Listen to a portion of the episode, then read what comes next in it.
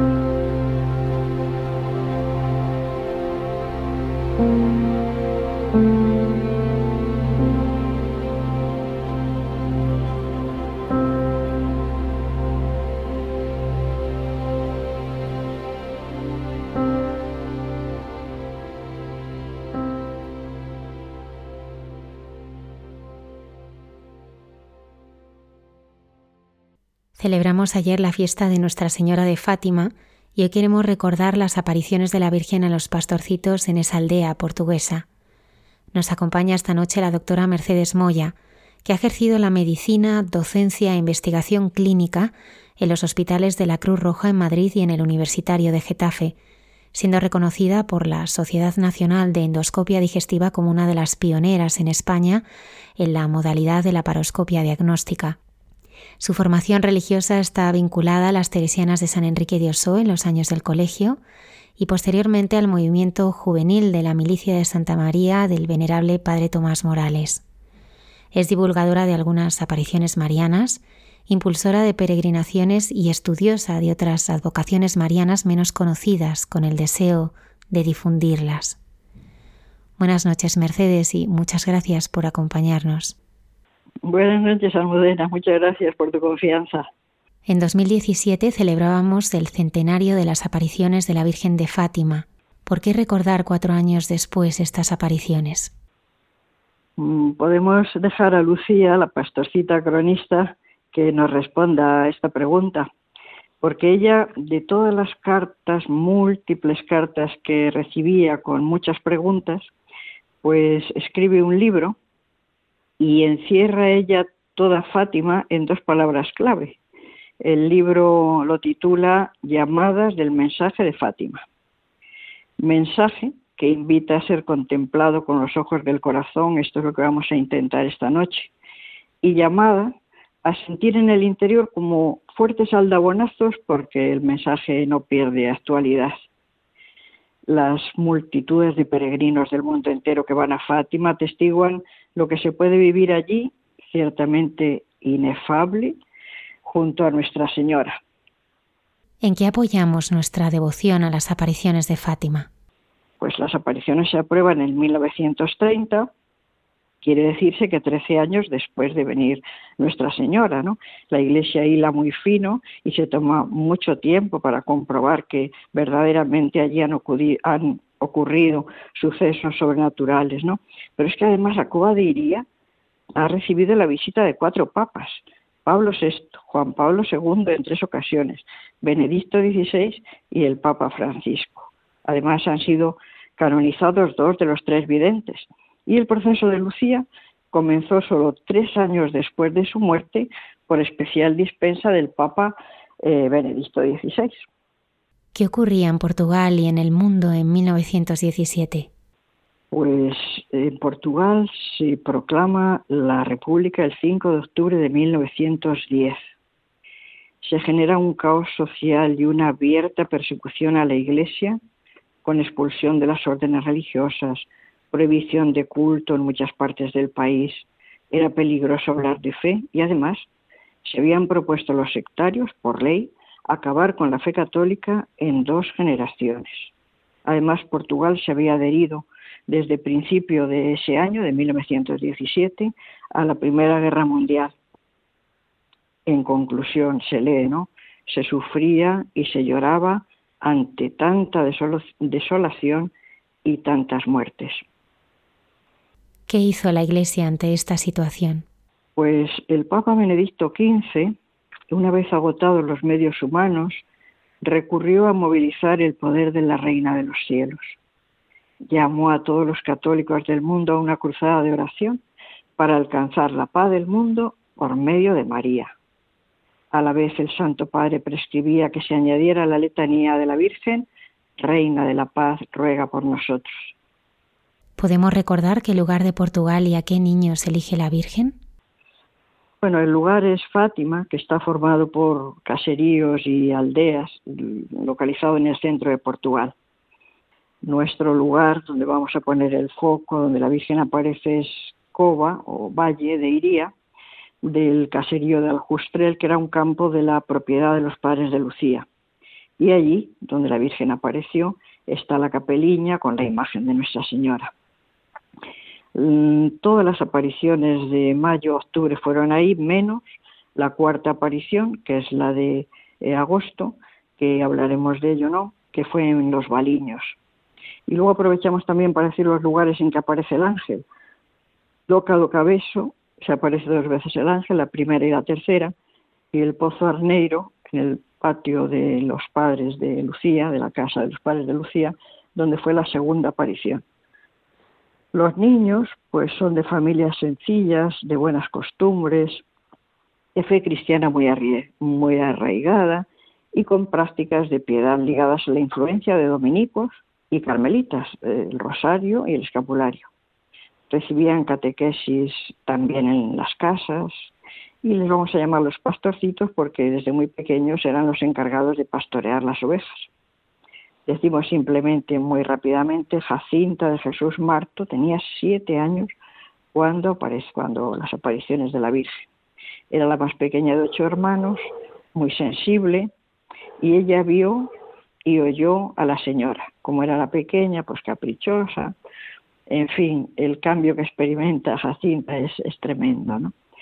Francisco de Jesús Marto tenía casi nueve años, muy amigo de la naturaleza, de semblante serio, sincero, tolerante, se dice que era un hombre con cuerpo de niño.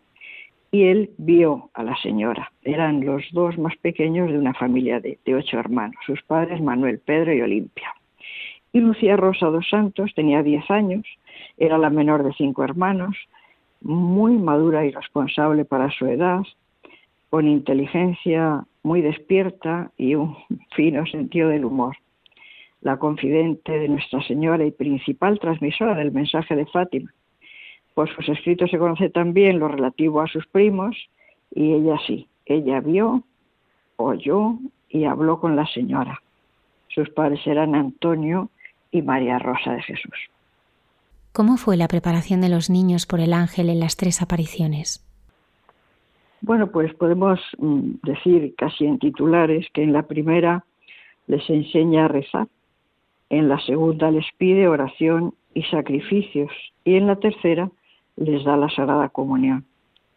Se puede ver como el ángel les pide mucho, pero también es mucho lo que les da. Entramos en la primera aparición que Lucía la localiza mm, más o menos por el, eh, vamos, es en el en 1916 y dice ella que hacia la primavera. Eh, están los niños en el campo con el ganado y ven, acercarse eh, una luz mm, con forma cada vez más nítida de un joven. Y claro, como no se puede describir, ella dice, es una luz más blanca que la nieve, transparente, más brillante que un cristal atravesado por los rayos del sol. Estábamos sorprendidos y medio absortos. No decíamos ni una palabra. El ángel les dice, no temáis, yo soy el ángel de la paz, orad conmigo. Y arrodillándose, puso la frente en el suelo. Transportados por un movimiento sobrenatural, le imitamos y repetimos las palabras que le oímos pronunciar. Dios mío, yo creo, os adoro, espero y os amo. Os pido perdón por los que no creen, no os adoran, no esperan y no os aman. Después de repetirlo tres veces, se levantó y dijo, orad así.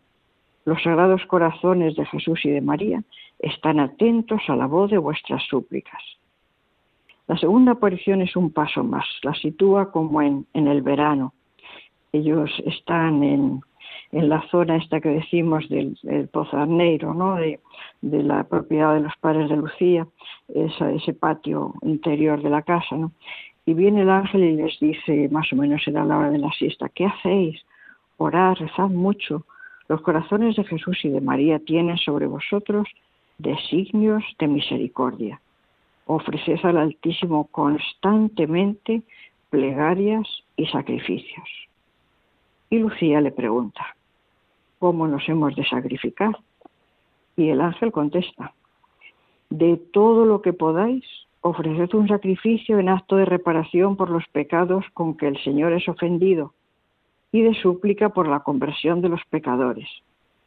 Sobre todo, aceptad y soportad con sumisión el sufrimiento que el Señor os envíe. Atraed así sobre vuestra patria la paz.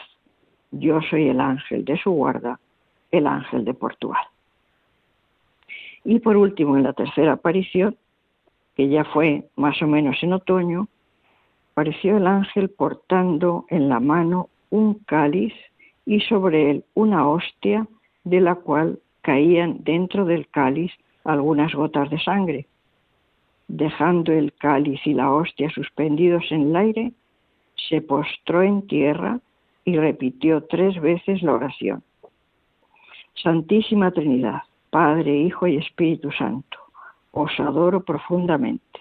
Os ofrezco el preciosísimo cuerpo, sangre, alma y divinidad de Jesucristo, presente en todos los salarios de la tierra, en reparación de los ultrajes, sacrilegios e indiferencias con que él mismo es ofendido, por los méritos infinitos de su sacratísimo corazón y del corazón inmaculado de María, os pido la conversión de los pobres pecadores. Después, levantándose, tomó en la mano el cáliz y la hostia. Dio la sagrada comunión con la hostia a Lucía y lo que contenía el cáliz lo dio a beber a Jacinta y a Francisco, diciendo, Tomad y bebed el cuerpo y la sangre de Jesucristo, horriblemente ultrajado por los hombres ingratos. Reparad sus crímenes y consolad a vuestro Dios. Llama la atención que los niños, después de estas tres apariciones, no comentan nada. Y cuando Lucía le preguntan, pues dice que ni siquiera el ángel les dijo que no dijeran nada, ni entre ellos se lo propusieron. Simplemente que les parecía que era lo suyo y que es lo que tenían que hacer. Es muy curioso. Los niños no comentan nada se irían transformando con estas oraciones, con estos sacrificios, pero no comentan nada de que han visto al ángel. Mirando las apariciones en su conjunto, ¿qué atributos se observan en la Santísima Virgen? No, pues de conjunto aparece como enviada, embajadora del cielo, maestra, sanadora, madre cariñosa y muy poderosa, que los niños ven que les muestra a veces preocupación, que advierte, que anticipa y predice algunos sucesos, que nos pide, pero también nos da remedios para los males del mundo y para la salvación de cada uno de sus hijos en particular. ¿Qué tienen en común las seis apariciones? En todas ellas, en todas, todas, la Virgen pide que se rece el rosario todos los días. Y a partir de la segunda, ya recibe, Cía es la encargada, recibe peticiones, en especial de curaciones, también de conversiones. Y lo que responde una y otra vez es, sí, algunos los curaré, a otros no. Y dice, los curaré dentro del año, pero es preciso que recen y se conviertan. ¿Qué podemos destacar de la primera y segunda aparición de Nuestra Señora? La primera podríamos llamarle que es la íntima, la íntima, pues están ellos solos con la Virgen, están ellos solitos y ahí les pasan muchas cosas y el impacto de encontrarse con la Virgen, de escucharla, de todo lo que les dice, eh, es tremendo, ¿no? Y esta podríamos llamarla así, esta es la íntima, ¿no? Ya la siguiente veremos que también, pero que cambia algo, ¿no? El 13 de mayo de 1917 estaban jugando y vieron, lo describen ellos como un relámpago, piensan que se tienen que ir a casa porque va a llover, pero poco después, dice Lucía, vimos a una señora sobre un carrasco, vestida toda de blanco, más brillante que el sol, irradiando una luz más clara e intensa que un vaso de cristal lleno de agua cristalina atravesado por los rayos del sol más ardiente. Es que difícil es describir esto, ¿verdad? Dice, nos detuvimos como sorprendidos por la aparición. Estábamos tan cerca que nos quedábamos dentro de la luz que de ella se irradiaba, tal vez a metro y medio de distancia, más o menos, o sea, muy cerca. Entonces Nuestra Señora les dice, y aquí ya los oyentes tienen que, poner el tono que, se imaginan, ¿no? Que siempre nos quedaremos corto, ¿no? El, cómo habla Nuestra Señora. Lo primero que dice es, no tengáis miedo, no os voy a hacer daño. Y Lucía se lanza, ¿de dónde es usted? Dice, soy del cielo. ¿Y qué es lo que usted quiere? Vengo a pediros que vengáis aquí seis meses seguidos, el día 13 a esta misma hora, y os diré quién soy y lo que quiero. Después volveré aquí una séptima vez. ¿Y yo voy a ir al cielo? le dice Lucía. Sí, irás. Y Jacinta también. Y Francisco también tiene antes que rezar muchos rosarios. Y le hace dos preguntas. ¿Ana de las Nieves ya está en el cielo? Sí está. Tenía unos 16 años. ¿Y Amelia? Estará en el purgatorio hasta el fin del mundo. Tenía unos 18 años aproximadamente. Y entonces aquí viene pues eh, una pregunta que Nuestra Señora les hace. ¿Queréis ofreceros a Dios para soportar todos los sufrimientos que Él quiera enviaros en acto de desagravio por los pecados con que es ofendido y de súplica por la conversión de los pecadores? Contestan, si queremos. Tendréis pues mucho que sufrir, pero la gracia de Dios será vuestra fortaleza. Al pronunciar estas palabras, abrió por primera vez las manos, comunicándonos una luz tan intensa como un reflejo que de ella se irradiaba, que nos penetraba en el pecho y en lo más íntimo del alma, haciéndonos ver a nosotros mismos en Dios, que era esa luz, más claramente que nos vemos en el mejor de los espejos. Entonces, por un impulso íntimo, caímos de rodillas y repetíamos íntimamente, Oh Santísima Trinidad, yo os adoro. Dios mío, Dios mío, yo os amo en el Santísimo Sacramento. Pasados los primeros momentos, Nuestra Señora añadió, rezad el rosario todos los días para alcanzar la paz para el mundo y el fin de la guerra. Enseguida comenzó a elevarse suavemente, subiendo en dirección al naciente, hasta desaparecer en la inmensidad de la lejanía. La luz que la rodeaba iba como abriendo camino en la bóveda de los astros, motivos por los cuales dijimos que alguna vez le habíamos dicho que habíamos visto abrirse el cielo. En la segunda aparición, claro, después del 13 de mayo hubo un 14. Como Jacinta enseguida dijo que habían visto a la Virgen, aunque se habían propuesto no decirlo, pues eh, se arma mucho revuelo eh, ya interrogan ese mismo día en su familia a Francisco y dice que sí, que es verdad, y al día siguiente a Lucía. Como asumen que es mentira, que los niños se lo han inventado, que creen que es Lucía la, la, fin, la culpable, pues a partir de ese momento esos niños, ese mes hasta el 13 de junio, viven eh, en una situación muy dura, ¿no? con insultos, con maltrato, digámoslo así, eh, queriendo que vayan casa por casa diciendo que es mentira y ellos pues se mantenían firmes, ¿no? Con lo cual, eh, aunque algunas personas les creyeron y ya el 13 de junio pues fueron con un grupo de personas, ellos, ellos estaban pasándolo mal. Y lo vamos a ver enseguida porque Lucía le pregunta a Nuestra Señora como siempre, ¿no? ¿Qué quiere usted de mí? Y Nuestra Señora le dice lo de siempre y además que aprendáis a leer pero ella enseguida le dice, quería pedirle que nos llevase al cielo, piensa que nos de aquí cuanto antes. Y la Virgen le contesta, sí, a Jacinta y a Francisco los llevaré pronto, pero tú te quedarás aquí un tiempo más. Jesús quiere servirse de ti para darme a conocer y amar. Él quiere establecer en el mundo la devoción a mi inmaculado corazón. A quien la abrazare, le prometo la salvación. Y estas almas serán amadas por Dios como flores puestas por mí para adornar su trono. ¿Me quedo aquí sola? pregunté con pena. No, hija, ¿y tú sufres mucho? No te desanimes, yo nunca te dejaré. Mi corazón inmaculado será tu refugio y el camino que te conducirá hasta Dios. Fue en el momento en que dijo estas palabras cuando abrió las manos y nos comunicó por segunda vez el reflejo de esa luz inmensa. En ella nos veíamos como sumergidos en Dios.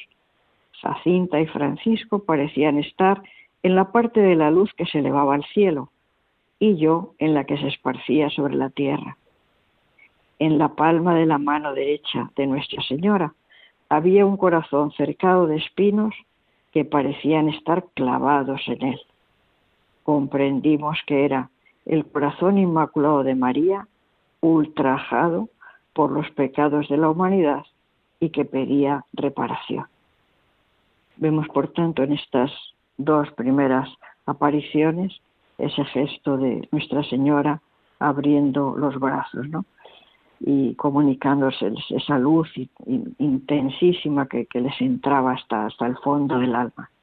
¿Por qué la tercera aparición impactó tanto a los niños? Bueno, el 13 de julio de 1917 ya, ya se había extendido eh, todo esto y, les acompañaba ya una multitud del pueblo, ¿no? y estando rezando el rosario, pues vieron de nuevo el resplandor de la luz de siempre eh, que aparecía después Nuestra Señora, ¿no? Le dice, Lucía, ¿qué quiere usted de mí? Quiero que vengáis aquí el día 13 del mes que viene, que continúe rezando el rosario todos los días en honor de Nuestra Señora del Rosario, para obtener la paz del mundo y el fin de la guerra, porque solo ella lo puede conseguir quería pedirle que nos dijera quién es usted y que haga un milagro para que todos crean que usted se nos aparece. Y la Virgen le contesta que sí, en octubre diré quién soy y haré un milagro que todos han de ver. Sacrificaos por los pecadores y decid muchas veces, en especial cuando hagáis algún sacrificio, oh Jesús, es por tu amor, por la conversión de los pecadores y en desagravio por los pecados cometidos contra el Inmaculado Corazón de María. Al decir estas últimas palabras, abrió de nuevo las manos. Esta es la tercera vez, pero ahora ese reflejo va hacia la tierra y lo que ven ahí es la visión. Lo que ocurre es que tienen la visión del infierno.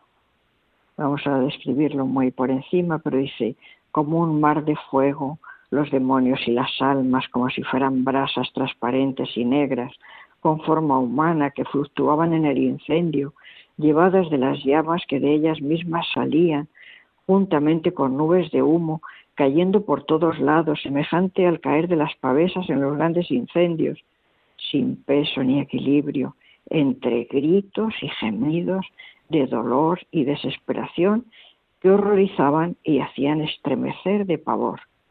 A Lucía le oyeron decir, ¡ay! Y sigue diciendo, los demonios se distinguían por formas horribles y asquerosas, de animales espantosos y desconocidos, como carbones en brasa. Esta visión fue durante un momento, y gracias a nuestra buena madre que nos había prevenido con la promesa de llevarnos al cielo, de no haber sido así, creo que hubiéramos muerto de susto y de pavor. Asustados y como para pedir socorro, levantamos la vista hacia Nuestra Señora que nos dijo, entre bondadosa y triste. Habéis visto el infierno donde van las almas de los pobres pecadores. Para salvarlas, Dios quiere establecer en el mundo la devoción a mi inmaculado corazón. Si hicieran lo que os voy a decir, se salvarán muchas almas y tendrán paz. La guerra va a acabar. Pero si no dejan de ofender a Dios, en el reinado de Pío XI comenzará otra peor. Cuando veáis una noche alumbrada por una luz desconocida, sabed que es la gran señal que Dios os da, que va a castigar al mundo por sus crímenes por medio de la guerra, el hambre, persecuciones a la Iglesia y al Santo Padre. Esta señal es la llamada aurora boreal del 25 al 26 de enero de 1938. Nuestra Señora dice, pero también quiere impedirlo, dice, para impedirla, vendré a pedir la consagración de Rusia a mi Inmaculado Corazón y la comunión reparadora de los primeros sábados. Si atendieran mis peticiones, Rusia se convertirá y habrá paz. Si no, esparcirá por el mundo sus errores, promoviendo guerras y persecuciones a la Iglesia. Los buenos serán martirizados, el Santo Padre tendrá que sufrir mucho, varias naciones serán aniquiladas. Pero aquí una aseveración que llena de esperanza, ¿no? Por fin mi inmaculado corazón triunfará. El Santo Padre me consagrará a Rusia, que se convertirá y será concedido al mundo algún tiempo de paz. En Portugal se conservará siempre la doctrina de la fe. Y añade, cuando recéis el rosario, diréis después de cada misterio, Jesús mío, perdónanos, líbranos del fuego del infierno, lleva todas las almas al cielo, especialmente a las más necesitadas. Y comenzó a elevarse en dirección al naciente, como siempre, poco a poco, hasta, hasta que la perdían de vista. El impacto a los niños fue sin duda la visión del infierno y veremos después la repercusión que tienen ellos, sobre todo en, Jacinta. Juan Pablo II hizo llevar al Hospital Gemelli el tercer secreto de Fátima después de su atentado y escribiría después. Fue una mano materna a guiar la trayectoria de la bala y el Papa agonizante se paró en el umbral de la muerte. Entonces, de esta manera hemos descrito lo que ocurre en la, en la aparición de Julio, la visión del infierno y el, secreto en las tres partes, eh, que luego la última, pues ya sabemos que se descubriría en el año 2000. ¿Cómo fueron las apariciones de agosto a octubre? Pues agosto es eh, el mes peculiar porque las apariciones no pudieron ser en Covadiría porque Arturo Oliveira, el administrador del consejo, se los lleva a Vilanova engañados, el mismo día 13 eh, se los lleva engañados a Vilanova de Urén y los niños literalmente van al calabozo. Él en principio quiere atraérselos, quiere que nieguen lo de las apariciones, quieren que comuniquen el secreto y, les atrae pues con mm, ofreciéndoles cosas que a esos niños les podrían eh, agradar, ¿no? Y hace todo lo que puede en ese sentido. Al ver que los niños siguen tan firmes, pues entonces ya vienen las amenazas. Los va a quemar en, aceite hirviendo y, uno por uno les va diciendo, este ya lo hemos matado, ahora te toca a ti. En fin, viendo que, que nada, que los niños siguen firmes ¿no? y, fieles, pues el, 15 de agosto los devuelve al, pueblo, ¿no? al Justrel. En esta cuarta aparición, que fue, hemos dicho, en Baliños, pues les dicen, en principio recordamos que no estaba Jacinta, la van a buscar, en fin, fue el día 19 en Baliños, y les dice, el último mes haré un milagro para que todos crean. Ya lo había dicho en julio, pero a partir de julio, eh, agosto y septiembre les recordará, la Virgen les asegurará que en octubre va a hacer ese milagro. Y en esta cuarta aparición hay, hay un momento en que ella describe, tomando Nuestra Señora un aspecto más serio, dijo, rezad, rezad mucho y haced sacrificios por los pecadores, pues van muchas almas al infierno por no haber quien rece y se sacrifique por ellas. Y como de costumbre comenzó a elevarse en dirección al naciente.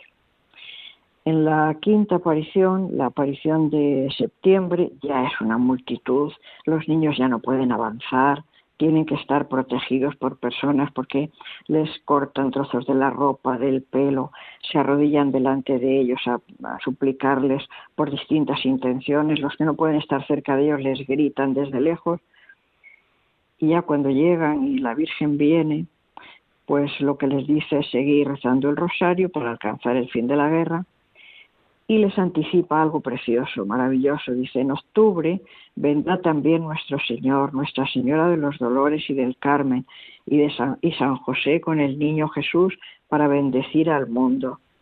Dios está contento con vuestros sacrificios, pero no quiere que durmáis con la cuerda. Llevadla solo durante el día. Y vuelve a decir, en octubre era un milagro para que todos crean y se marchó como, como de costumbre, ¿no? Esa cuerda que se habían encontrado muy tosca, que hicieron tres partes y que ellos la utilizaban como penitencia. La última aparición, la sexta, pues claro, ya es la apoteosis, ¿no? Ya, es el no va más, es el 13 de octubre del 17, eh, ya se habían se había, corrido la noticia de que la Virgen iba a hacer un milagro y, allí van más de 70.000 personas, cuando hemos estado en Fátima y contactado con personas que han tenido familiares que estuvieron ahí ese día y nos han contado, ¿no? Como el parque móvil de Portugal entero se citó, se citó en, en, Fátima, ¿no? Y mm, la madre de Lucía la quiso acompañar con el corazón angustiado por la incertidumbre de lo que iba a suceder y temiendo que fuese el último día de su vida. Se repiten por el camino las escenas de los meses anteriores en las que les suplicaban por tantas y tantas cosas, ¿no? Y caía muchísima agua, llovía mucho, y dice Lucía que, bueno, por un impulso interior pidió que se cerrasen los paraguas para rezar. Y enseguida vieron a Nuestra Señora venir, posarse sobre la encina. Le pregunta de nuevo qué es lo que usted quiere de mí, y entonces ahí es donde la Virgen dice que se haga una capilla en su honra, dice quién es, soy la Señora del Rosario, que continúen rezando el rosario todos los días. La guerra va a acabar, los soldados volverán eh, brevemente a sus casas, con brevedad a sus casas, ¿no? Tenía muchas cosas que pedirles y curaba a algunos enfermos, unos sí, otros no. Es preciso que se enmienden y que pidan perdón de sus pecados. Y tomando un aspecto más triste, dijo, y estas fueron sus últimas palabras, que no ofendan más a Dios nuestro Señor, que ya está muy ofendido. Y dice Lucía, qué amorosa queja y qué tierna petición. Cómo me gustaría que los hombres de todo el mundo y todos los hijos de la Madre del Cielo escuchasen su voz. Y abriendo las manos, las hizo ahora sí reflejarse sobre el sol. Y mientras se elevaba, continuaba el reflejo de su propia luz proyectándose en el sol. Por eso Lucía dijo que mirasen al sol.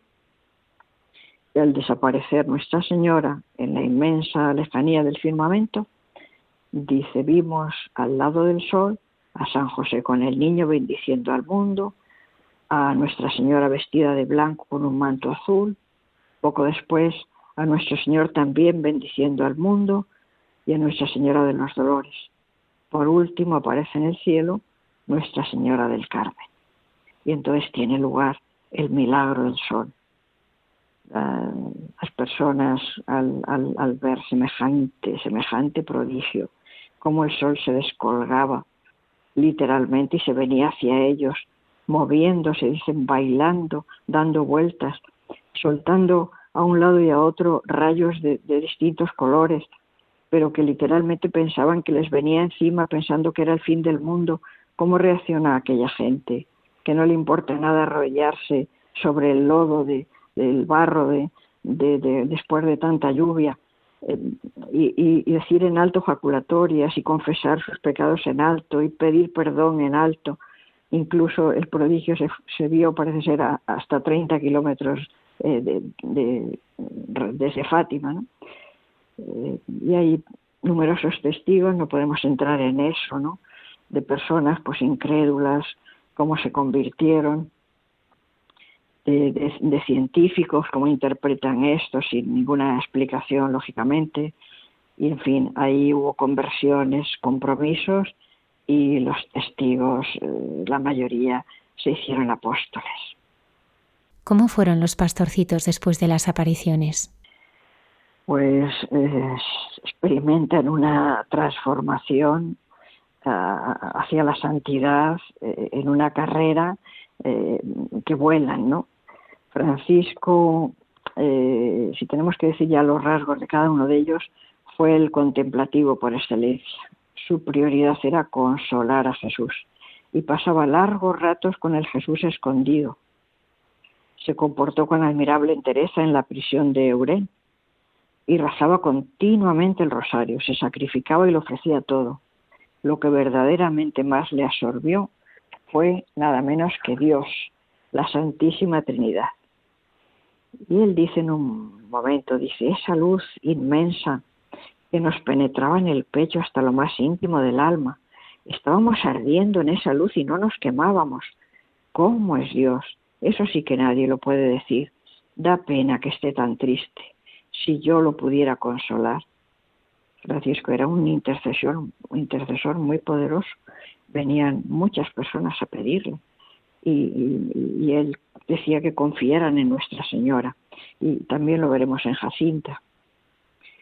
En sus últimos momentos se le ve discurrir como una persona mucho mayor.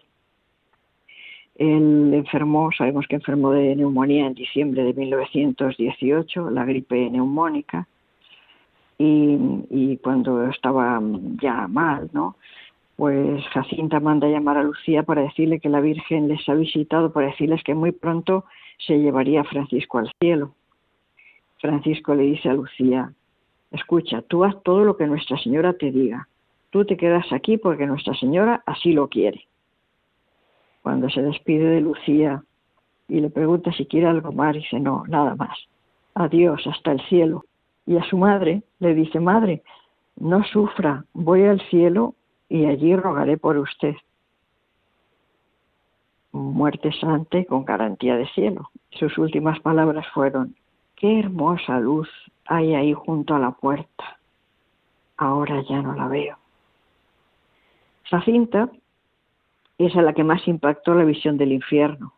Ella preguntaba mucho, pero oye, esos que están ahí nunca se mueren, pero no se te convierten en cenizas pensaba mucho en la eternidad y eso es ya para siempre. Se tomó muy en serio la salvación de los pecadores. Se sentía muy atraída por Jesucristo en la Eucaristía y le mandaba recados. Dile que lo quiero mucho y darle recuerdos. También intercesora muy poderosa. Hay una escena rezando de rodillas en la calle que convierte a una, a una señora que, que, en fin, que la insultaba y demás, ¿no? y es este momentos en que se nos cuentan de Jacinta que son entrañables de los sacrificios que hacía de cómo se tomaba en serio los sacrificios también se contagia por la gripe neumónica en diciembre de 1918 y cuando les hace la visita a la casa de Aljusé la Santísima Virgen le pregunta a Jacinta si quiere salvar aún más pecadores. Si quiere salvar aún más pecadores. Y contesta que sí. Entonces le dice la Santísima Virgen que morirá solita en Lisboa, pero que ella la acompañará. Cuando se lo cuenta, Lucía llora. Y le dice Lucía, ¿por qué lloras? Me acuerdo de que voy a morir solita. Y le dice Lucía, pues no te acuerdes. Y responde, quiero acordarme, porque cuando me acuerdo sufro, y cuando sufro lo ofrezco por la conversión de los pecadores cuando va a Lisboa, aunque ya sabía que iba a morir, se deja operar y está esos, esas dos semanas antes de ir al hospital en el asilo con la que fue su, ella le llamaba madrina, pero fue un verdadero ángel para ella, su purificación, pues le dice una serie de cosas que, que, a esta religiosa le, le, sorprenden mucho, ¿no? Era una niña de esa edad y vamos a, a entresacar algunas de estas, de estas cosas. ¿no? Dice, si los hombres supieran lo que es la eternidad, harían lo posible para cambiar de vida. Rece mucho por los pecadores, huya del lujo, llénese de caridad hasta con los malos, sea paciente. La paciencia conduce al paraíso. Los médicos no tienen más luz para curar a los enfermos porque no aman a Dios. El Señor quiere que junto a su corazón esté siempre el corazón inmaculado de María y quiere conceder las gracias por medio del corazón inmaculado de María. Diga que se lo pidan a ella. La confesión es el sacramento de la misericordia. Hay que acercarse a ella. Claro, su purificación le dice, ¿quién te ha enseñado esas cosas? La Santísima Virgen. Bueno, otras son mías, porque me gusta mucho pensar se supo que la Virgen allí en, en Lisboa la visitaba y de hecho se conserva la estancia y la silla donde la Virgen se sentaba cuando venía a visitarla. Tres días antes de su muerte dice, la Santísima Virgen me ha quitado todos los dolores y me ha dicho que pronto vendrá a buscarme. Sabía el día y la hora. La mejor descripción creo que la hace Lucía de Jacinta. Dice, no dejaba pasar ninguna ocasión para sacrificarse. Era insaciable para el sacrificio. Esa Jacinta, a quien me parece que la Santísima Virgen comunicó mayor abundancia de gracias y conocimiento de Dios y de las virtudes. A su muerte estuvo cuatro días expuesta, vestida como ella había querido de blanco y cinta azul, y exhalaba un perfume como de flores que emocionaba a las personas que se acercaron pasándole objetos piadosos. Al sumar sus restos estaba incorrupta. Eh, vamos a recomendar luego, como tenemos que saltarnos tantas cosas, vamos a recomendar luego pues algunos libros para quienes estén interesados en, en profundizar sobre la vida de los pastoriños y sobre Fátima. De Lucía vamos a decir solo que es, luego volveremos, que es la historia de una gran mujer capaz de dar la vida en el heroísmo de cada día.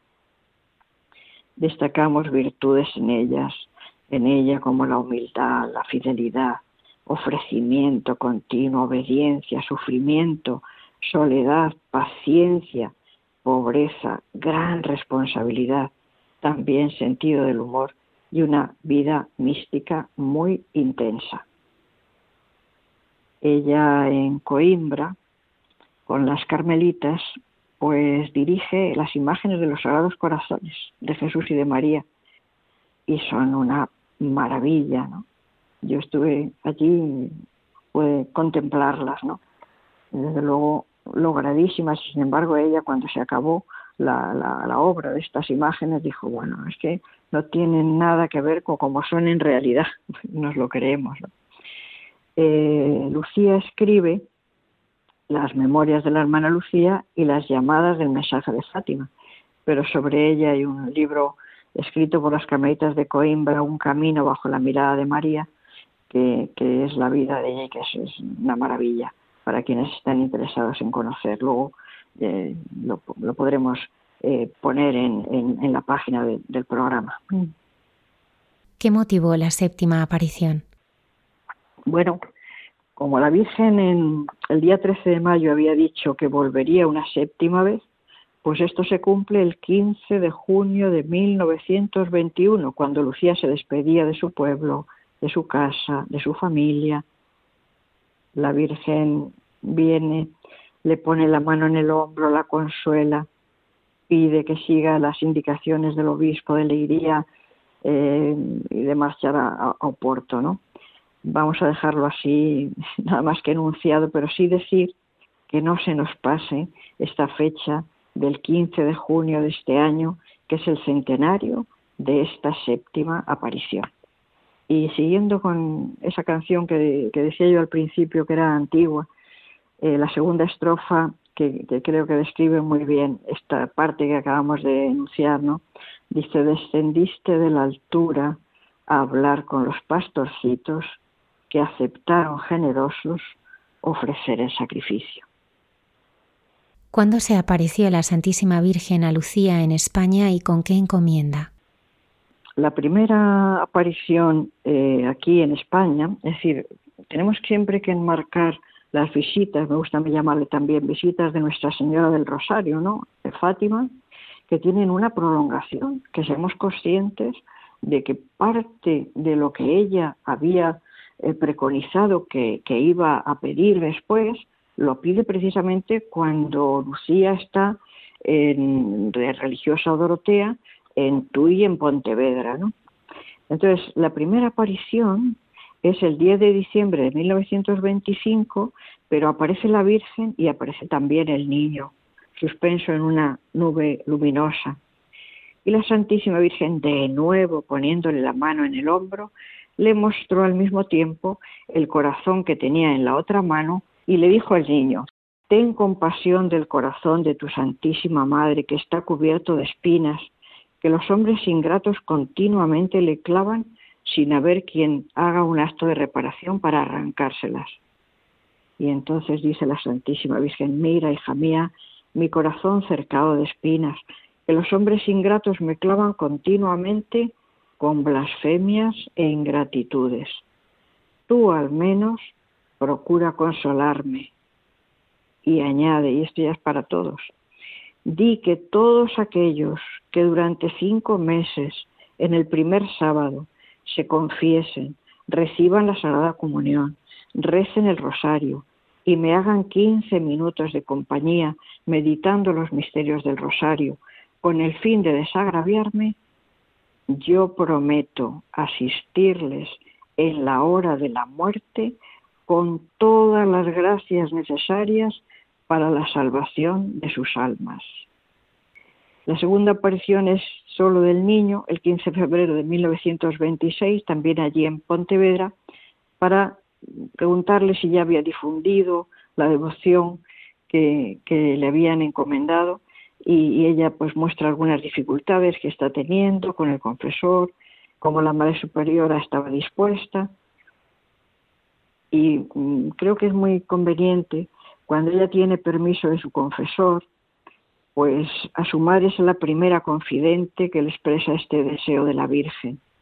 Esto fue el 24 de julio de 1927 en una carta, ¿no? Y cuando leo esta carta digo, realmente es para su madre, pero nos la podemos apropiar también nosotros. Dice Lucía, quería que me diese el consuelo de abrazar una devoción que sé es del agrado de Dios y que fue nuestra querida Madre del Cielo quien la pidió. Después que he tenido conocimiento de ella, desearía abrazarla y hacer para que todos los demás la abrazasen. Por tanto, espero que me contestará diciendo que lo hará y va a procurar que todas las personas que por allí van la abracen también. Nunca podrá darme mayor consuelo que este. Consiste solo en hacer lo que va escrito en la estampita. Es lo que acabamos de describir que la Virgen pide. Y eso sí, de ahora en adelante, Lucía no pierde ocasión que se le presente para sembrar esta devoción. Y además sufría por la lentitud con que se ponía en práctica este deseo del cielo.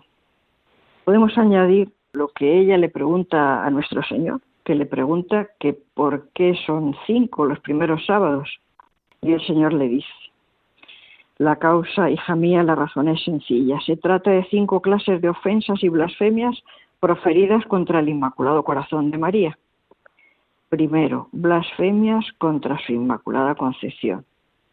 Segundo, blasfemias contra su virginidad. Tercero, contra su maternidad divina, rehusando al mismo tiempo recibirla como madre de los hombres. Cuarta, de los que procuran públicamente infundir en los corazones de los niños la indiferencia, el desprecio y hasta el odio a la Madre Inmaculada. Quinto, de los que la ultrajan directamente en sus representaciones y sagradas imágenes. La tercera aparición es la visión de la Santísima Trinidad en la Santa Misa y la petición de la consagración de Rusia. El 13 de junio de 1929, en una noche de adoración a solas ante el Santísimo Sacramento, Lucía ve de repente que la capilla se ilumina con una luz que ya le es familiar. Y Nuestra Señora le dice, ha llegado el momento en que Dios pide para el Santo Padre, en unión con todos los obispos del mundo, la consagración de Rusia a mi Inmaculado Corazón, prometiendo salvarla por este medio. Son tantas las almas que la justicia de Dios condena por los pecados cometidos contra mí, que vengo a pedir reparación. Sacrifícate por esta intención y reza. Y en esta aparición la hermana Lucía nos describe lo que ocurre en cada misa, aunque nosotros lo creemos por fe. Una cruz de luz, a un lado de la cruz la Santísima Virgen, aparece representada la Santísima Trinidad y al otro lado de la cruz como una cascada, que no es agua naturalmente, pero ya ve correr dos palabras que son gracia sobre el altar, ¿no? caer estas palabras, ¿no? Gracia y misericordia. La Santísima Virgen le dijo a Lucía que estaría un tiempo más para hacerla conocer y amar. ¿Cuándo y cómo se fue al cielo la pastorcita depositaria de los mensajes? Bueno, ella estaba en el Carmelo, su muerte fue que también le desaparecieron antes todos los dolores. Eh, aquí Almudena no me resisto a dejarme llevar un poco por el corazón porque he tenido ocasión de estar en alguna celda del Carmelo en momentos en que alguna de las de las monjas se iban ya a marchar al cielo. Y entonces esto, tal y como lo describen, ¿no? Dice, adquirió un semblante de paz. En ese momento están todas las hermanas acompañando, em, cantando. La hermana que se va al cielo, pues mm, va directamente a las bodas eternas con Jesucristo, el Veni Sponsa Christi. Es un, es un, es un ambiente de cielo. Y ella, consciente de que ya se marchaba al cielo, coge su rosario, lo pone en la funda, se lo da a la priora y al verla llorar levantó los brazos, le dio un beso en la frente como gesto de despedida y gratitud. Y en esos momentos en que ya se veía que la Virgen estaba muy próxima a llegar a recoger a la pastorcita, después de las oraciones del ritual, también el obispo estaba allí, espontáneamente decía, que te reciba Jesucristo al que has entregado tu vida, que te reciba la señora más brillante que el sol que se te apareció, que te reciba el ángel de Portugal que se te apareció, que te reciban Francisco y Jacinta que contigo vieron a la Virgen María. Y después de eso miró a todas y besó el crucifijo. Cuando le comunicaron la muerte de Lucía a San Juan Pablo II, pues dijo estas palabras, mandó estas palabras a las monjas, ¿no? Me gusta pensar que para acoger a la hermana Lucía en su piadosa partida de esta tierra al cielo, haya venido precisamente aquella que ella vio en Fátima hace tantos años. Un tiempo más fue de los 10 a los 97. El obispo de Coimbra dice de la hermana Lucía que es una figura de la máxima referencia en el mundo católico portugués del siglo XX. En sus sufrimientos acepta por María a ser sillar escondido en los cimientos de su triunfo. Fue una vida enamorada de María y continuamente repetía que no era nada por ella, todo es por causa de Nuestra Señora. ¿A qué nos invita el mensaje de Fátima a nosotros hoy? Pues lo que hoy Fátima nos dice a nosotros, como decíamos antes, es muy bueno que, profundicemos a través de los, de los libros que escribe tanto eh, Lucía como de lo que se ha escrito. Hay muy buenos libros, ¿no? En esto insistimos porque habrá bastantes personas de las que no están escuchando que, lo deseen, ¿no? Pero sí repasando, eh, el ángel enseña a acercarnos a la Eucaristía, adorando y amando. Es impresionante ver que el ángel se postra para rezar, se postra ante la Eucaristía. Luego la importancia del rosario diario y la devoción reparadora, salvadora del corazón inmaculado de María con los primeros sábados. La Virgen hace una promesa de salvación si todas las loterías de todo el mundo en el mismo día le tocaran a alguien, sería nada comparado con esto. ¿Cómo es posible que, que no estemos más en esto, verdad? En esto que nos regala el cielo, que nos regala Nuestra Señora. Además, en Fátima se manifiestan los novísimos. Se habla del purgatorio, del cielo y del infierno no va de broma.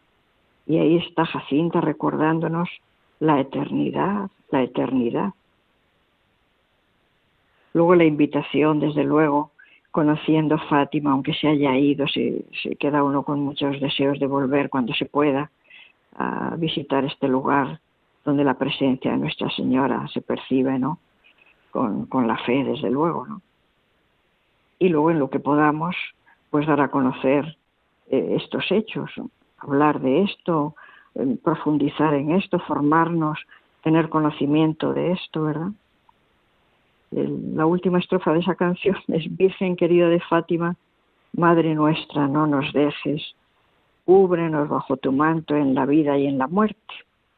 Entonces, para terminar, podría pasar, no sabemos lo que va a pasar, sea lo que sea, ¿no? si el mundo está para una purificación, desde luego, que si tenemos que pasar por momentos de una manera o de otra, no sabemos. Lo que sí sabemos es la certeza del triunfo del corazón inmaculado, porque la Virgen, y con esto, Almudena, quiero terminar con esa palabra de esperanza, de esperanza, en la que ella dice, por fin mi corazón inmaculado triunfará. Doctora Mercedes Moya, muchas gracias por habernos acompañado esta noche y ayudado a continuar profundizando en las apariciones de Fátima y su mensaje. Yo, yo soy la persona que me, en es un honor muy grande, Almudena, participar en tu programa y con la confianza con que me llamas. Así que muchísimas gracias a los oyentes, muchísimas gracias a ti.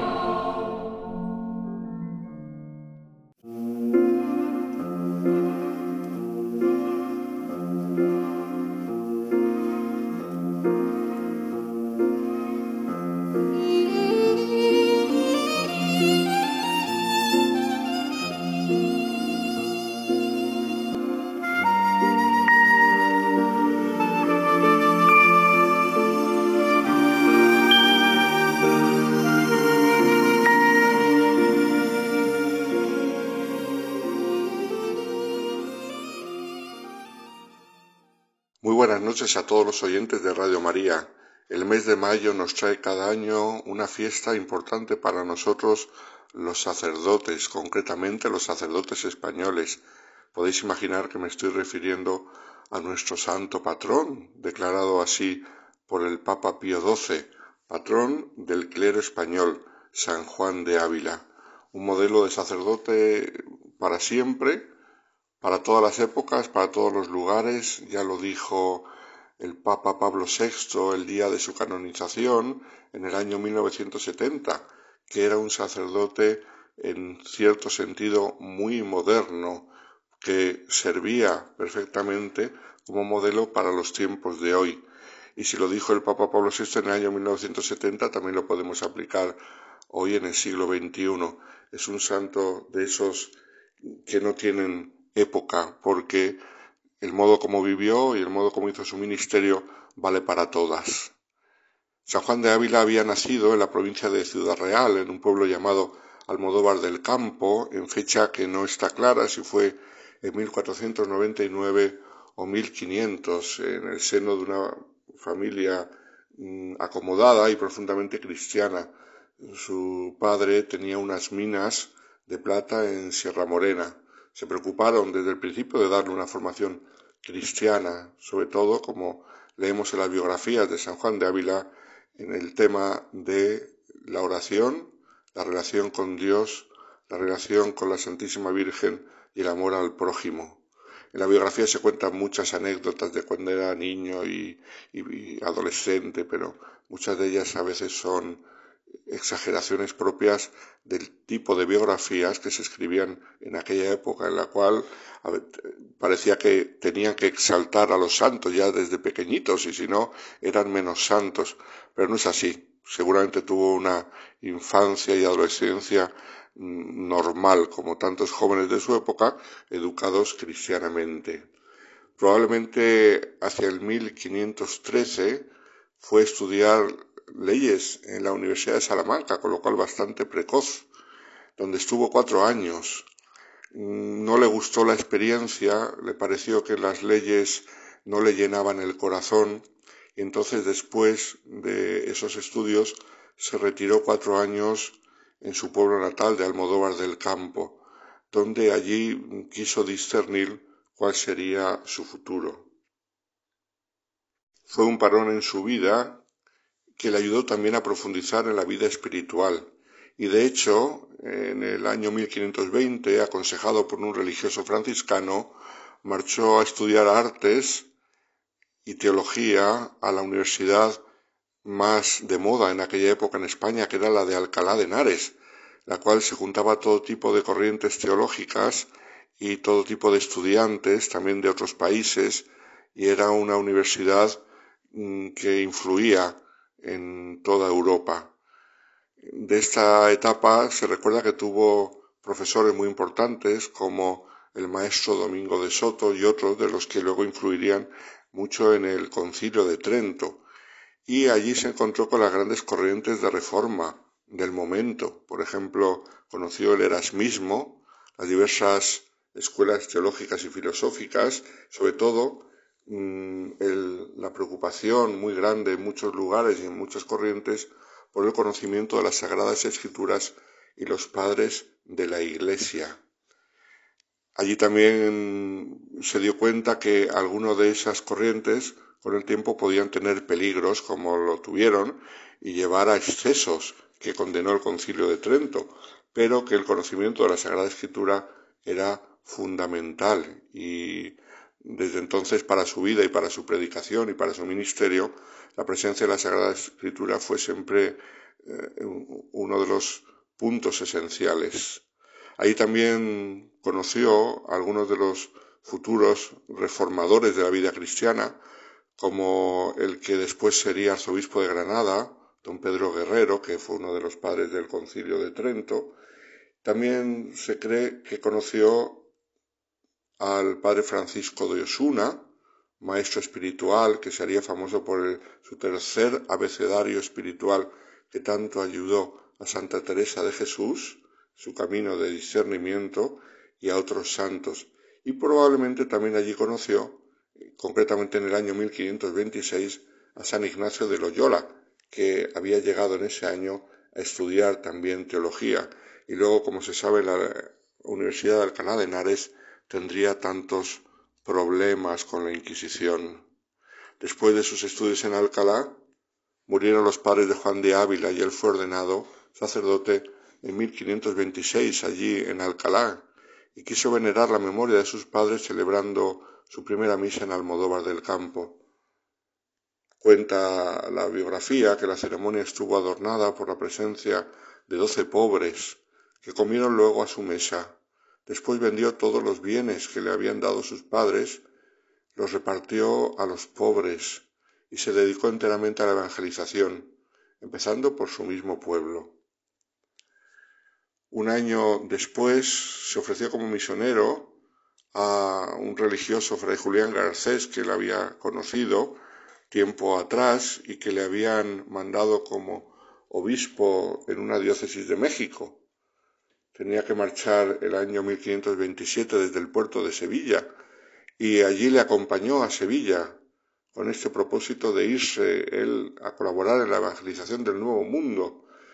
Pero, sin embargo, en Sevilla, mm, el arzobispo, que quizá también le había conocido en Salamanca, pero que sin duda tenía eh, oído de la fama ya de este joven sacerdote, y de cómo predicaba, mm, le dijo que no, le convenció para que no se fuera a las misiones, sino que se quedase en España y le dijo que tenía muchísima labor que hacer aquí en España, con lo cual Juan de Ávila no realizó su sueño de irse a América, sino que insistido por el arzobispo de Sevilla, allí se quedó. Allí trabó amistad y estuvo conviviendo con el arzobispo, con don Fernando de Contreras, que le hizo mucho bien también. Durante algún tiempo su ministerio fue ese, en Sevilla. Pronto se dirigió a predicar y ejercer el ministerio en Écija, un pueblo de Sevilla donde había mucha necesidad pastoral. Uno de sus primeros discípulos y compañeros fue Pedro Fernández de Córdoba, cuya hermana de 14 años, doña Sancha Carrillo, comenzó una vida de perfección bajo la guía del maestro Ávila, la que, habría, la que habría sido dama de la emperatriz Isabel, pasó a ser, después de confesarse con San Juan de Ávila, una de las almas más delicadas de la época y destinataria de las enseñanzas del maestro Ávila en uno de sus libros que él le dedicó a ella, el Audifilia, una preciosa pieza espiritual del siglo XVI y el único libro como tal escrito por Juan de Ávila, aunque tenía muchos tratados, pero fue el único libro. Su predicación en este tiempo se extendió a Jerez de la Frontera, Palma de Río, Alcalá de Guadaira, Utrera y otros lugares de la provincia de Sevilla. Pero ocurrió que mm, su presencia, su predicación, levantó envidias. Y entonces esas envidias llevaron a que le denunciasen a la Inquisición. Y todo esto llevó a su proceso con la Inquisición en 1531, que duró hasta 1533. Cuando en ese tiempo estuvo mm, detenido y prisionero por la Inquisición. Las acusaciones eran muy graves en aquellos tiempos. Decían que las predicaciones llevaban mártires a los quemados por herejes, cerraba el cielo a los ricos, no explicaba correctamente el misterio de la Eucaristía, decía que la Virgen habría tenido pecado venial, que tergiversaba eh, muchas cosas de la Eucaristía, etcétera, etcétera. Todo menos la verdadera acusación, que era que aquel clérigo no dejaba vivir tranquilos en su cristianismo o en su vida clerical a muchos y como les denunciaba, pues entonces creó tantas enemistades. Pasó más de un año en la cárcel de la Inquisición. Él no quiso defenderse. Y, la situación era tan grave que le advirtieron que estaba en las manos de Dios. Y él respondió, no puedo estar en mejores manos. Él fue respondiendo tranquilamente uno a uno a todos los cargos, con la mayor sinceridad, claridad y humildad y un profundo amor a la Iglesia y a su verdad, que era lo que tuvo siempre como una de sus características principales. Este tiempo en la cárcel le ayudó para crecer en la vida interior y es donde proyectó el libro que hemos dicho, el Audifilia, su único libro, pero además le sirvió para repasar y profundizar más en la Sagrada Escritura y, desde luego también en la humildad. Lo más humillante fue la sentencia de absolución, haber proferido en sus sermones y fuera de ellos algunas proposiciones que no parecieron bien sonantes y le mandaban, bajo excomunión, que las declarase convenientemente donde las hubiese predicado y que tuviese mucho cuidado en el futuro mm, a la hora de predicar. A partir de entonces él dejó Sevilla por la experiencia tan mala que había tenido con la Inquisición y marchó a, Córdoba, llamado por el obispo de allí entonces, Fray Álvarez de Toledo. Allí conoció a Fray Luis de Granada, con quien entabló una relación espiritual profunda. Y aquí empezó, después de ese sufrimiento de la Inquisición, su fecundísimo ministerio sacerdotal y de predicación, primero unos años en Córdoba, después pasaría a Granada, llamado por el arzobispo de Granada, don Gaspar de Ábalos, en el año 1536. Es en Granada donde ejerció unos años muy fecundos y donde tuvo el encuentro con dos grandes santos. Él se caracterizó por ser amigos de santos. Dos de ellos fueron a través de la ciudad de Granada. Uno de ellos, San Juan de Dios, que era un hombre de, vida ajetreada y escuchando una de sus predicaciones en la ermita de San Sebastián, Juan Ciudad, que había sido antiguo soldado y ahora vivía de librero ambulante, se convirtió en San Juan de Dios y dejó todo para dedicarse a los enfermos y a los que sufrían y a los pobres. En numerosas ocasiones San Juan de Dios viajaría a Montilla años después para dirigirse espiritualmente por el maestro y, él mismo, San Juan de Ávila, mm, le ayudó en su época de estancia en Granada con los pobres y con los enfermos. Pero también allí en Granada conoció a otro gran santo, que entonces era duque de Gandía, Francisco de Borja, que había llegado a la ciudad acompañando las honras fúnebres de la emperatriz Isabel. El emperador le había encargado que acompañase a su mujer difunta para enterrarla en Granada, y allí es donde tuvo su famosa conversión.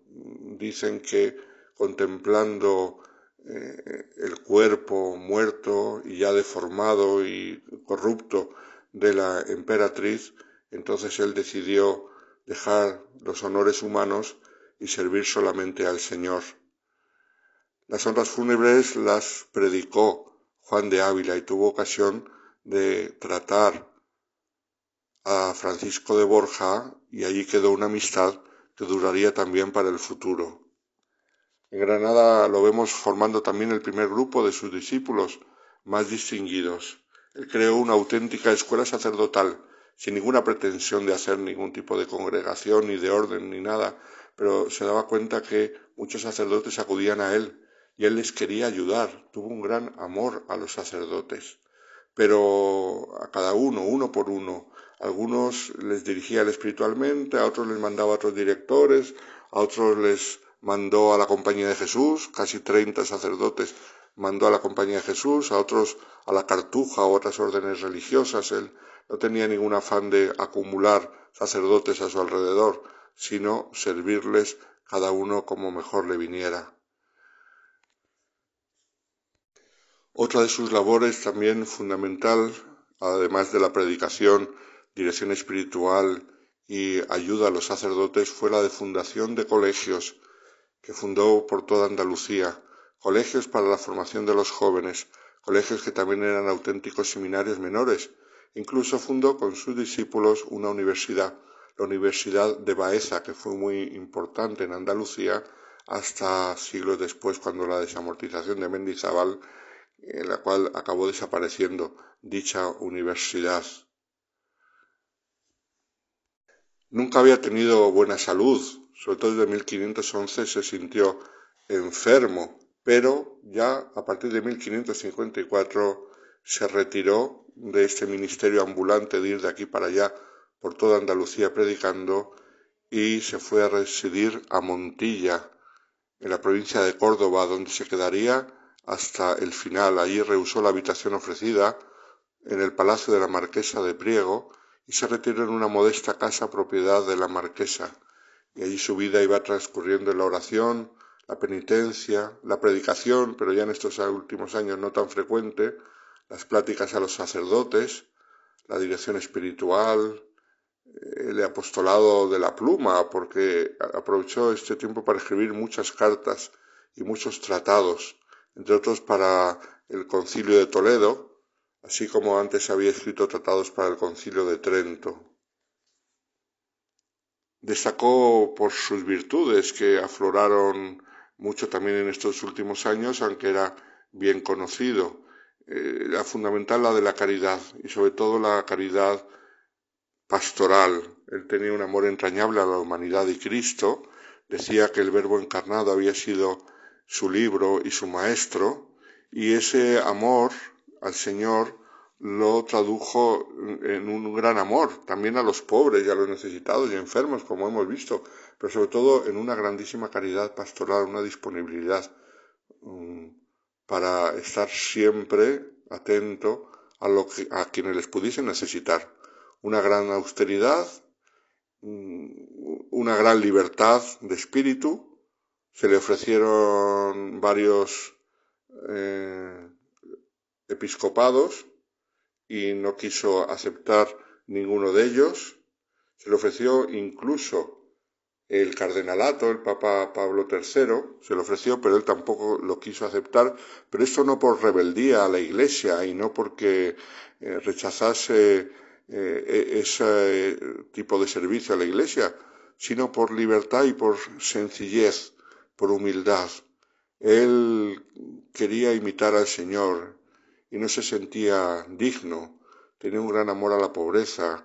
Y entonces rechazó todo aquello porque veía que el Señor no se lo pedía, él quería una vida pobre, limpia y, sencilla y nadie consiguió cambiarle hasta el final de su vida.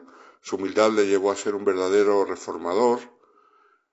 Su predicación iba siempre acompañada de, de ejemplos que pudiesen llegar a la gente.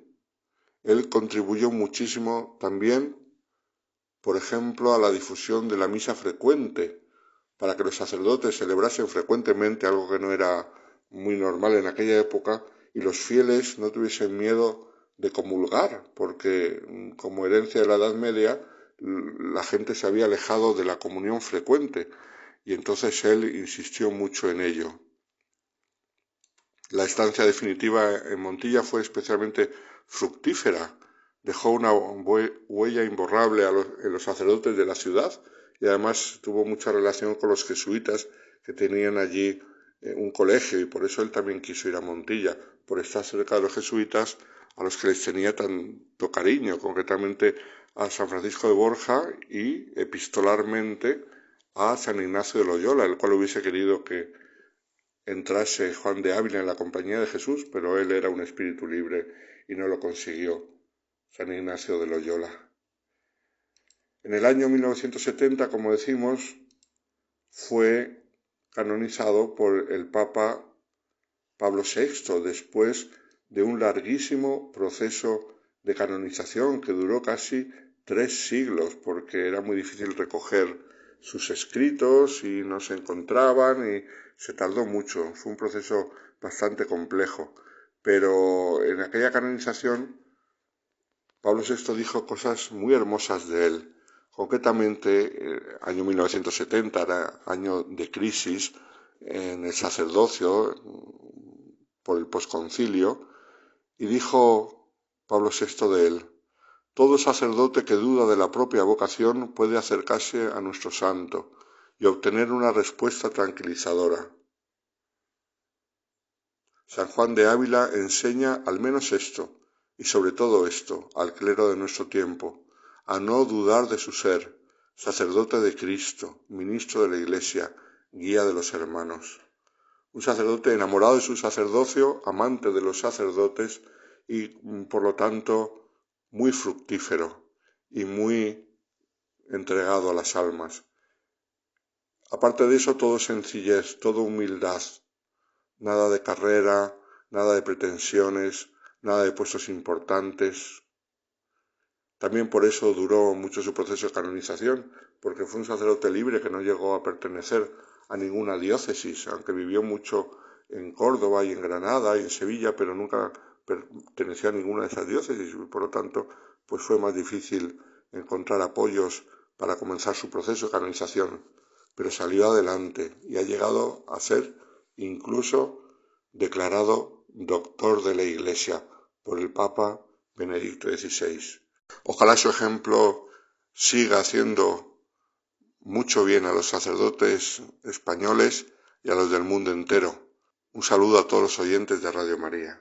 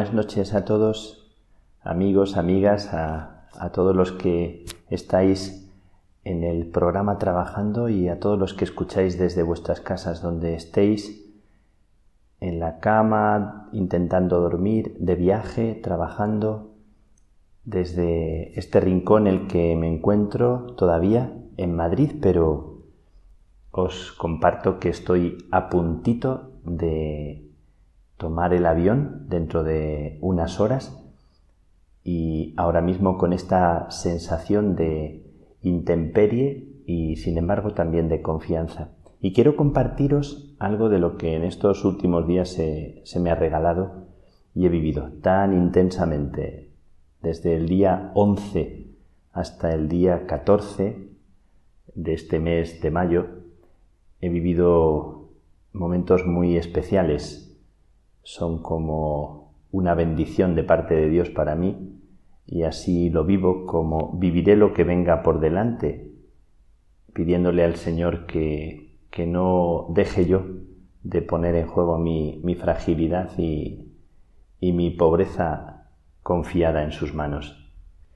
Pues desde el día 11 que hice un viaje a Sevilla, un viaje rápido de un día y medio, Venía de estar tres días en silencio con un grupo de 27 personas, tres días muy especiales de gracia y de sentir muy fuertemente la cercanía del Señor. El día 11 viajé a Sevilla y viajaba con la intención de ver a un hermano mío, no un hermano de sangre, sino un hermano de alma y de, y de congregación. Eh, el padre Luis.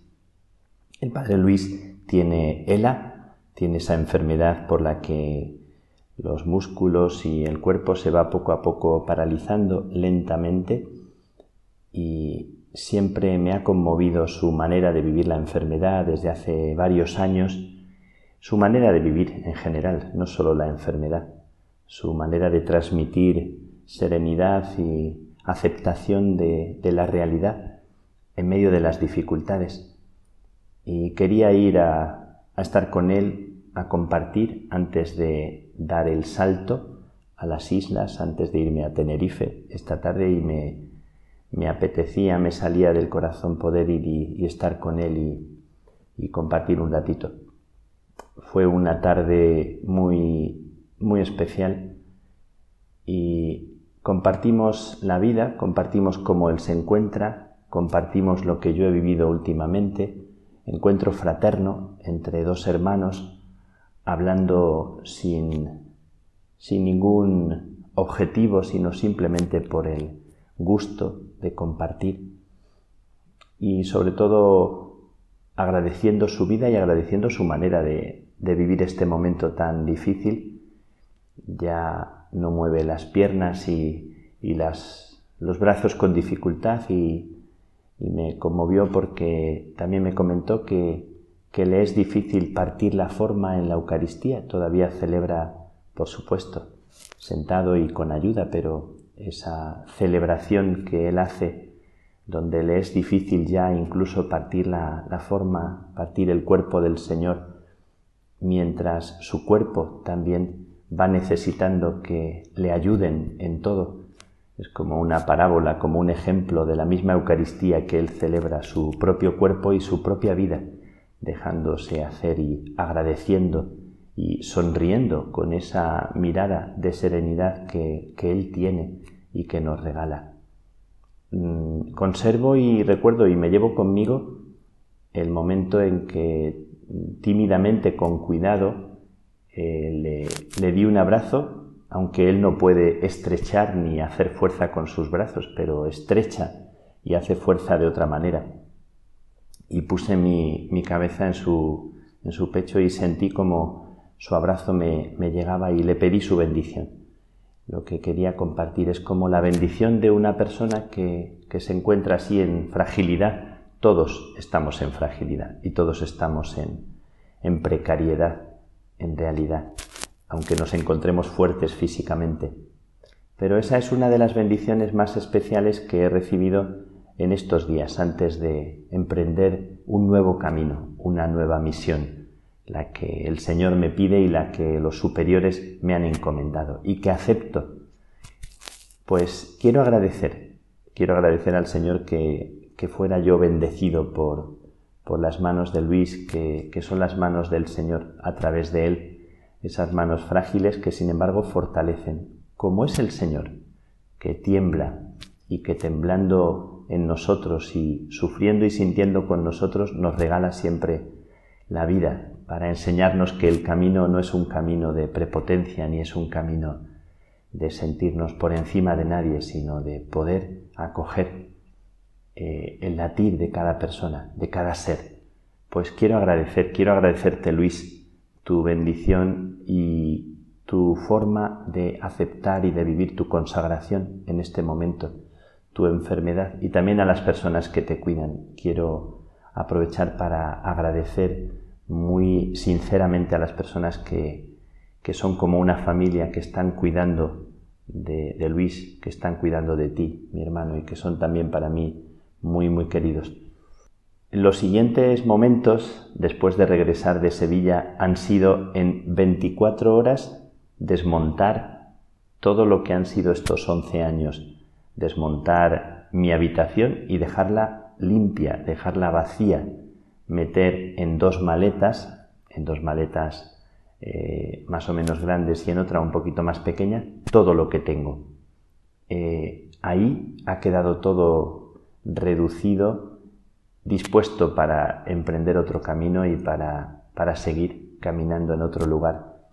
Me ha conmovido mucho estar durante apenas 24 horas recogiendo y almacenando, ordenando y poniendo en, en, dos maletas todo eso que, que son cosas, que son objetos, que seguramente ni siquiera necesitaría la mayoría de esas cosas. Recuerdo que hace unos años regresó de África el padre Miguel, después de 50 años. Regresaba y creo que os lo conté, y venía con una mochila una mochila roja que yo le había regalado hacía tiempo, y solamente traía eso, su cuerpo encorvado, su sonrisa y su disponibilidad para vivir otra misión, lejos de la misión. Yo ahora me llevo bastante más que el padre Luis, con intención de que eso no suponga que, que no sea yo un hombre abierto, disponible y pobre. Bueno, pongo en manos del Señor mi deseo de vivir descalzo mi deseo de vivir abierto a lo que los hermanos con los que ahora me tocará compartir la vida me propongan y me sugieran. Quiero estar abierto a la escucha. Y ayer, que fue día 13, que fue la Virgen de Fátima, y fue un día muy especial, y habíamos acoplado calendario, las monjas de Badajoz, las carmelitas descalzas, adaptaron sus horarios, yo les ofrecí el día de ayer porque era el único que podía, y adelantaron la ceremonia de profesión de, Mariana, de mi hermana Mariana, una jovencita de Colombia que ayer delante de un grupito pequeño de personas y de algunos sacerdotes religiosos, religiosas y algunos amigos, hizo su profesión, su primera profesión, con su sonrisa y con su delicadeza. Y fue conmovedor celebrar ayer también la consagración en fragilidad en pequeñez, en sencillez de Mariana, Mariana Alejandra de la Madre de Dios, es su nombre. Y me sentí también muy tocado por este momento de mi vida en el que antes, justo el día anterior a mi partida, me toca compartir con unas hermanas que son muy, muy cercanas, muy entrañables para mí, eh, pues celebrar yo también mi consagración con Mariana y acoger con ella este momento, este sí. Y decíamos que un sí en tiempo de pandemia, un sí en tiempo de tanta precariedad, de tanto sufrimiento, tiene todo su sentido. También cuando nosotros sentimos que, que estamos frágiles y que no sabemos qué pasará y cuál será el futuro. Pero tanto Luis como Mariana como tantas personas que en estos días están queriendo aprender a vivir y queriendo discernir cómo, cómo se estrena la vida, cómo se vive ahora sin huir. Ayer decíamos y compartíamos que este es el momento más oportuno, el momento más importante, el momento único de nuestra vida y ahora nos jugamos la vida, justo cuando estoy a unas horas de dejar atrás un camino y emprender otro. Pero al final, siempre mi padre decía, en todas partes hay Dios, en todas partes hay un hogar, en todas partes hay personas que descubrir y Dios espera de nosotros que en ese lugar tú te encuentres con Él y le recibas en tu casa y te dejes recibir y te dejes albergar. Quiero agradecer con todos vosotros este itinerario que me ha llevado a este momento, un punto y seguido en el camino de mi propia historia y en el camino de cada uno de vosotros, donde quiera que estéis. Eh, la gente pregunta si voy a seguir eh, compartiendo estos momentos de la radio. No tengo intención de dejarlo por ahora. No sé si en algún momento eh, me veré obligado a, a interrumpir. De momento me piden que siga y, y creo que no hay dificultad en seguir compartiendo así la vida, los guiños de Dios que son tantos y con mucho gusto y con mucha alegría de compartirlos con, vosotros. Quiero terminar este momento, este agradecimiento, este compartir con, con vosotros, leyendo la fórmula de consagración de Mariana, para que participéis de ese momento. En esta fórmula de consagración pongo a Luis, pongo a Miriam, eh, que acompaña y que cuida junto con otras personas de su familia, que acompaña a Luis.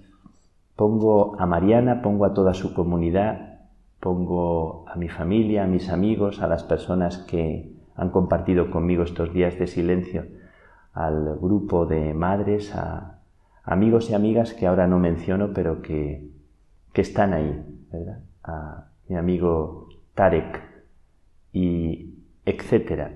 Tantas y tantas personas que, que compartís conmigo la vida y que no nombro porque no es necesario, pero que están en el corazón y que donde quiera que vayamos, ahí van conmigo. Dice la fórmula de consagración que ayer recitó Mariana. Yo, hermana Mariana Alejandra de la Madre de Dios, con el deseo de vivir fielmente en obsequio de Jesucristo, imitando a la Virgen María, en presencia de las hermanas aquí reunidas y en tus manos, Madre Patricia Eugenia del Carmen, prometo a Dios omnipotente castidad, pobreza y obediencia por un año.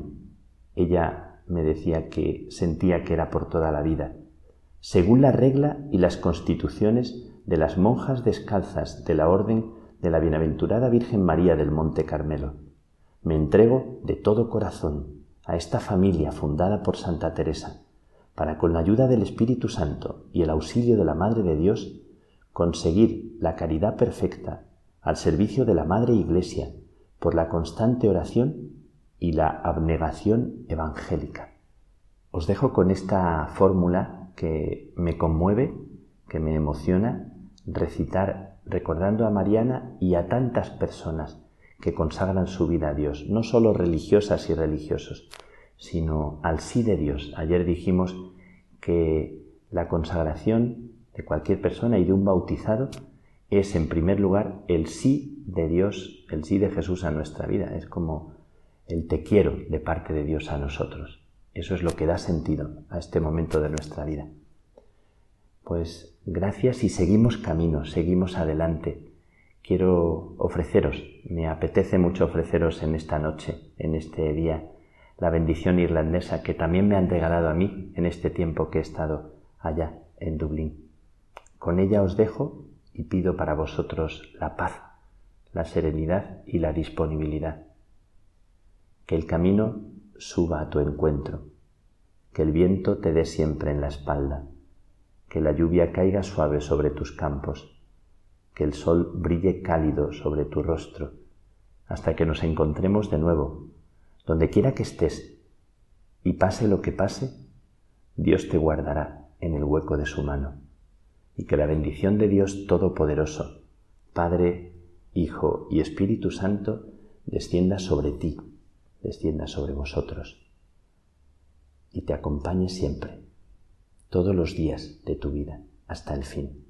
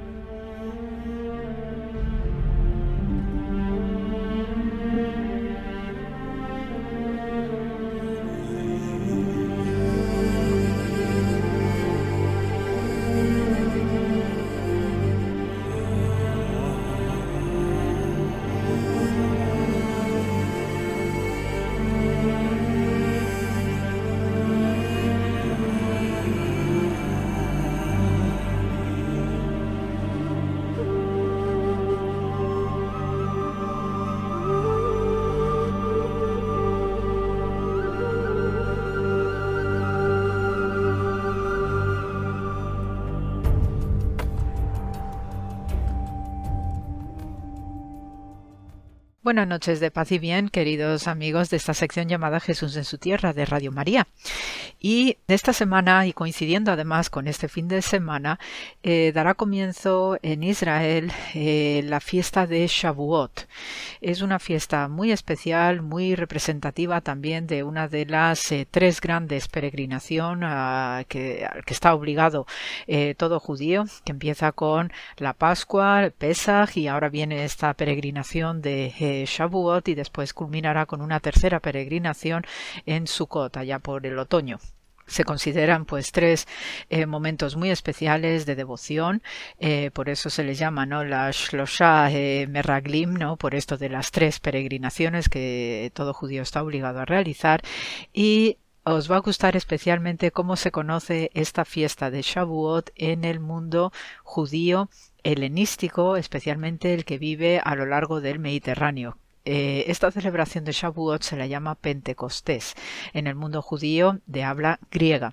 Entonces, eh, como comprenderéis, pues es una celebración muy especial, puesto que nosotros también dentro de unos poquitos días vamos a celebrar precisamente ese Pentecostés cristiano pero mientras pues os voy a eh, contextualizar en lo que sería la celebración del Pentecostés judío, esta fiesta de Shavuot que coincide también en el calendario litúrgico cristiano eh, con nuestro Pentecostés y que eso aproximadamente esos 50 días después de la celebración de la Pascua. En el caso de Shavuot, lo que se va a celebrar expresamente es la recepción eh, o la entrega de la Torah en el monte Sinaí a Moisés. es un momento muy especial y también hay un vocabulario y hay unas, digamos, unas eh, reglas ¿no? de, participación en esta fiesta de Shavuot, puesto que, como se habla de la entrega de la Torah, de la ley, a Moisés en el monte Sinaí, hay una serie de comportamientos y de, códigos internos simbólicos que practica el pueblo hebreo y eh, con una finura y una exégesis muy muy eh, detallada y detallista acerca de lo que representa esta fiesta desde el punto de vista del comentario bíblico, de lo que representa en el espíritu y en el corazón del creyente.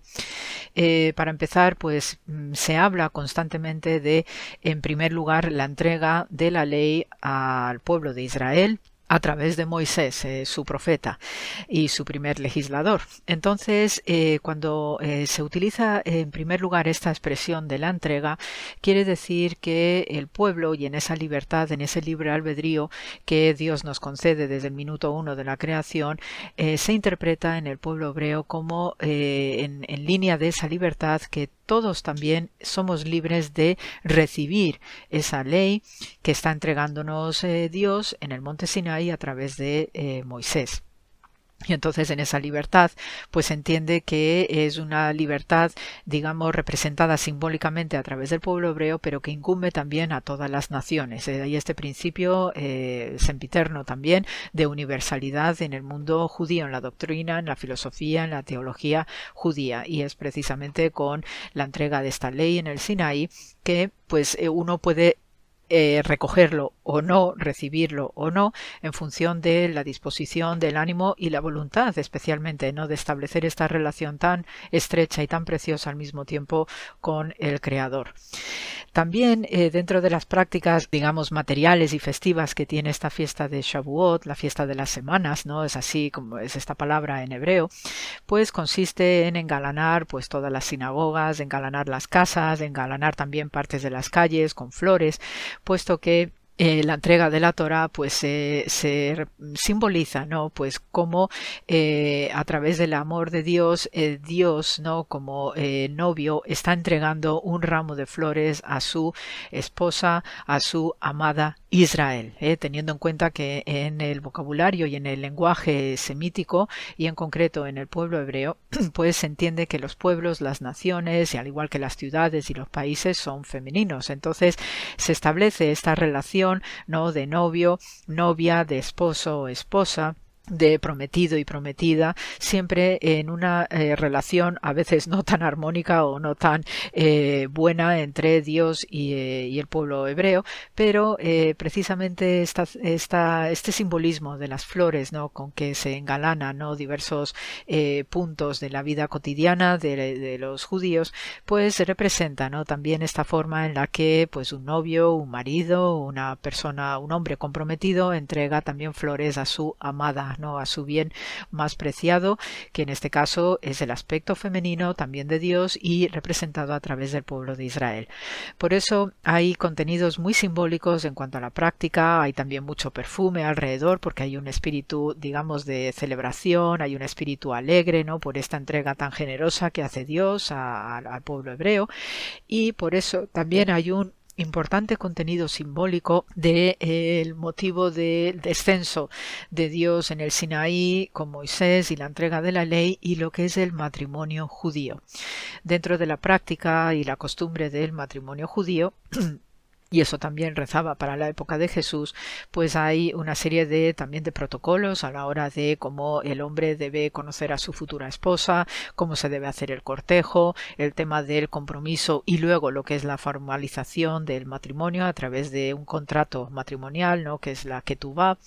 Entonces ya cuando llega el momento preciso de la ceremonia, pues a la pareja se eh, aparte de la entrega de anillos, ¿no? que representa ¿no? esa unión conyugal, también se descubre con una kupá, que es la misma raíz de la palabra kippah, que es este eh, gorrito circular que se ponen los judíos en la cabeza, y eh, precisamente esta cupa eh, tiene una finalidad muy simbólica de protección, de unión, de crear un microcosmos no conyugal en esa pareja que en ese momento está casándose con su rabino oficiando, pero eh, haciendo una analogía propio ¿no? de la hermenéutica y la exégesis rabínica, esta realización matrimonial debajo de la cupa pues quiere eh, también representar eh, las nubes ¿no? que rodearon y que cubrieron a Moisés en el monte Sinaí y eh, que le tuvo allí además entretenido ¿no? unos 40 días, pues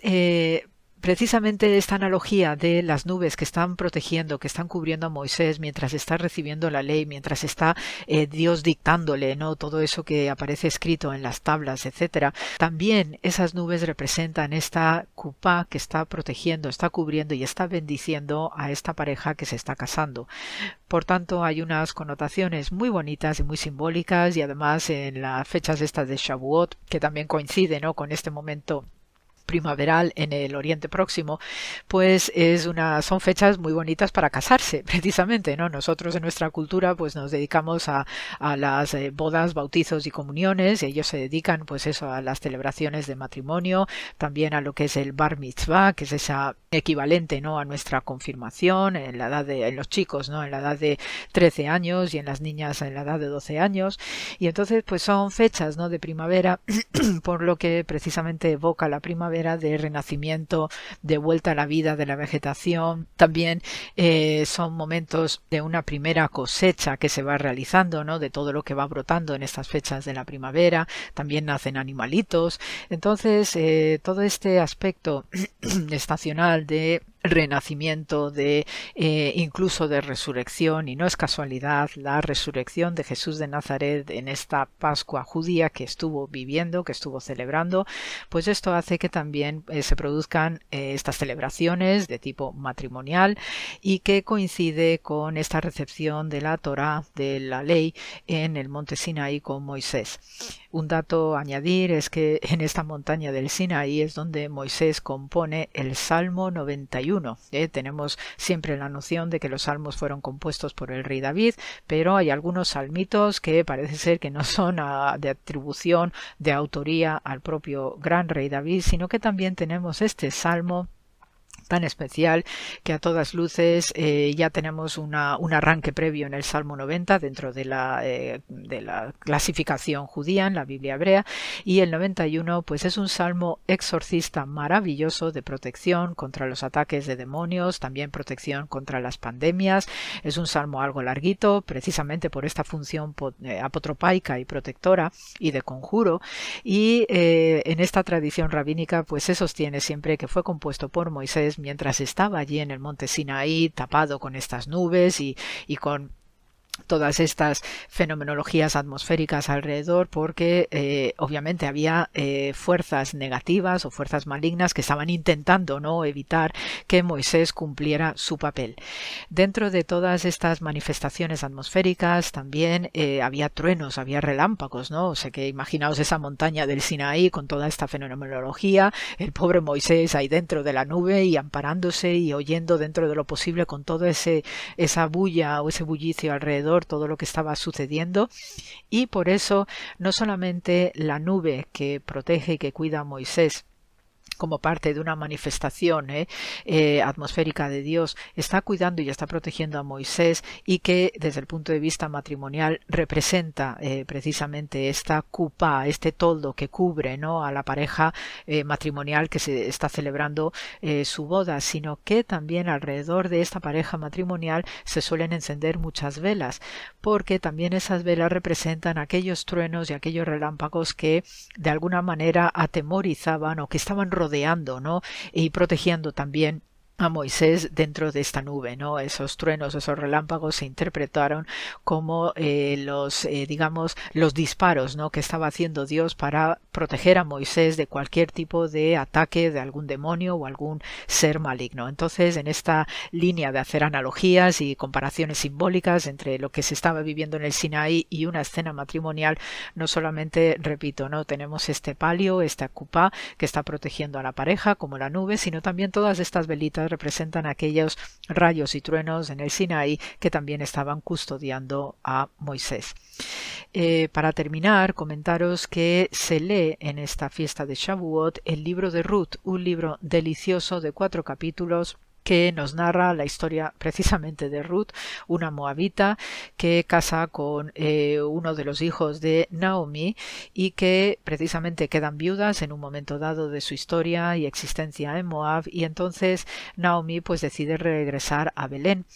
Y Naomi, en vez de quedarse en Moab, de volver a la casa de sus familias, de su familia, de sus padres, decide continuar guiada por un impulso muy fuerte de que algo estupendo iba a vivir con o a través de Naomi y es donde tenemos esta expresión tan preciosa ¿no? en Ruth 1 de conversión espectacular en el cual pues Ruth le dice a Naomi dice donde tú vayas yo iré donde tú mores yo moraré tu Dios será mi Dios y tu pueblo mi pueblo no es, es una os resumo no en estos versos eh, del capítulo 1 esta voluntad tan férrea de eh, convertirse a la fe de Israel, a, a, esta, confiar en este Dios, ¿no? que se fue revelando paulatinamente eh, a través del ciclo patriarcal y de otros libros sagrados de la Biblia. A nosotros también se nos revela continuamente, aunque a veces no seamos capaces de verlo, pero precisamente la lectura de este libro de Ruth pues viene a reforzar y también haciendo analogías eh, de tipo exegético rabínico, nos viene a confirmar y a comentar también pues el compromiso que estableció Dios con Israel en esa teofanía del Sinaí, del mismo modo que a través de dos grandes mujeres, pues se confirma también esa voluntad de recibir y de acoger la promesa de Dios a través de la historia y sobre todo dirigiéndose hacia Belén, que es el hogar de Naomi y de Boaz, el futuro segundo esposo de Ruth, y precisamente va a ser el arranque de la dinastía mesiánica del rey David, puesto que de la unión de Boaz y de Ruth nace todo el linaje ¿no? de la promesa de redención y de salvación, siendo los bisabuelos del formidable rey David. Entonces hay muchísimas connotaciones, muchísimo simbolismo a la hora de leer este texto de Ruth, que también coincide ¿no? con un momento de cosechas, ¿no? cuando se permite pues a las viudas ¿no? por actos de caridad que también espiguen con los, eh, con los trabajadores de campo, con los eh, en estos eh, labriegos que forman parte del equipo de trabajo de Boaz.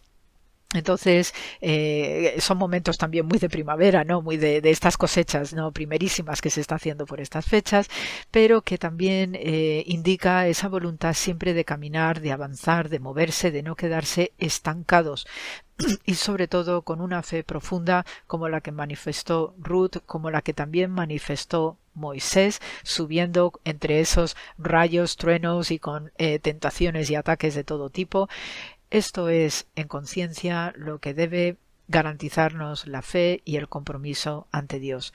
Por eso no es casualidad que esta fecha de Shavuot pues coincida también con lo que nosotros como cristianos entendemos que es el Pentecostés, ese descenso ¿no? del fuego divino, también para darnos seguridad, para confirmarnos ¿no? en lo que es el papel de Dios eh, a través de su Hijo Jesús de Nazaret y que esto nos tiene que dar una solidez y una rectitud y una afirmación rotunda de cuál es el camino que debemos elegir. Entonces, amigos, quería comentaros este, esta celebración tan preciosa y tan bonita que vamos a experimentar en esta, este fin de semana, unos cuantos días, dos, tres días, y que, bueno, pues eh, esperemos, ¿no? También que a la luz de esta imagen de Shavuot y de la lectura del libro de Ruth, pues también podamos caminar hacia ese Pentecostés cristiano que también celebraremos en breve. Así que se os manda mucho amor, muchísima salud, a seguirse cuidando y aprovechar esta luz del sol, el perfume de la primavera, para celebrar unidos tanto Shavuot como Pentecostés porque no deja de ser que todos estamos pensando y sintiendo el mismo fenómeno de caminar juntos en la fe. Así que se os manda muchas bendiciones, mucha paz y bien y mucho amor y gracias por la escucha.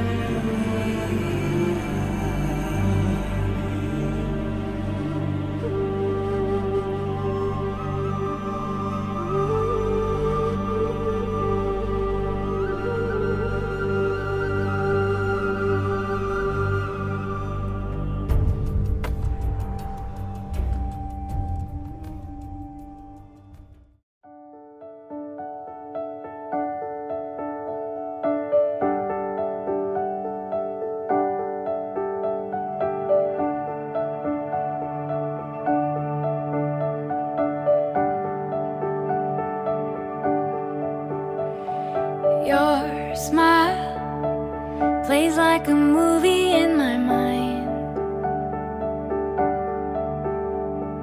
Feels like you've always been here in my life.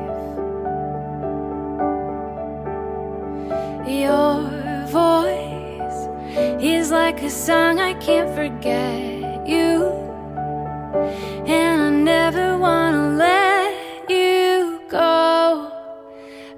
Just wanna let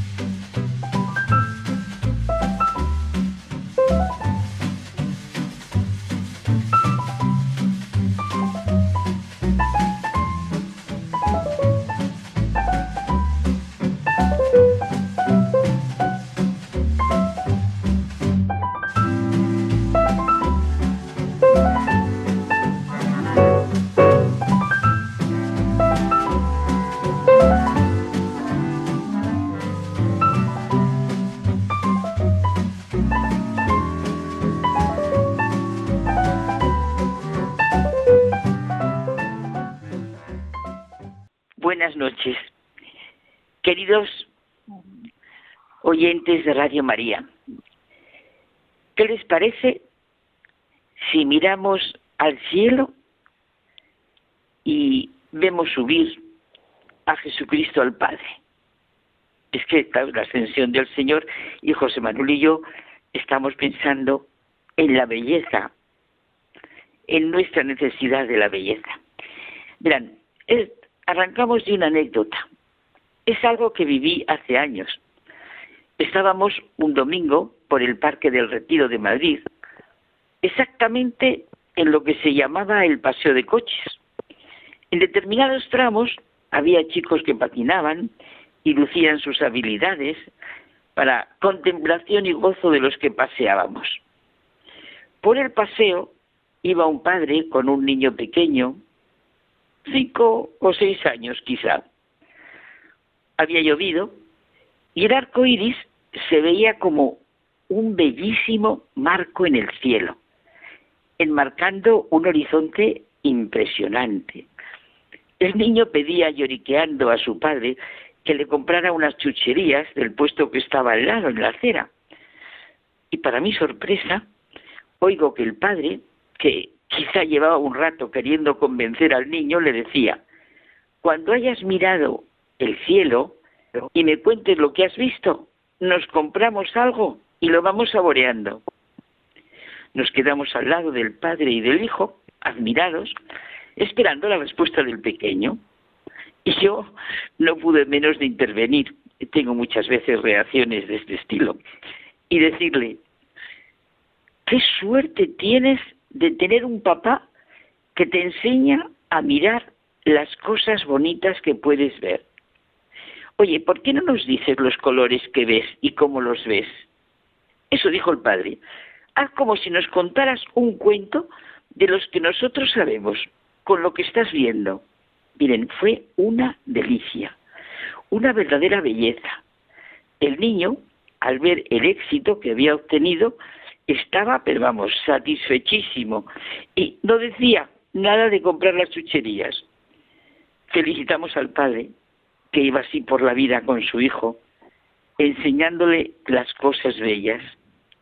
Mañana le cuentas a tu profe y a tus compañeros, como a nosotros, lo que has visto.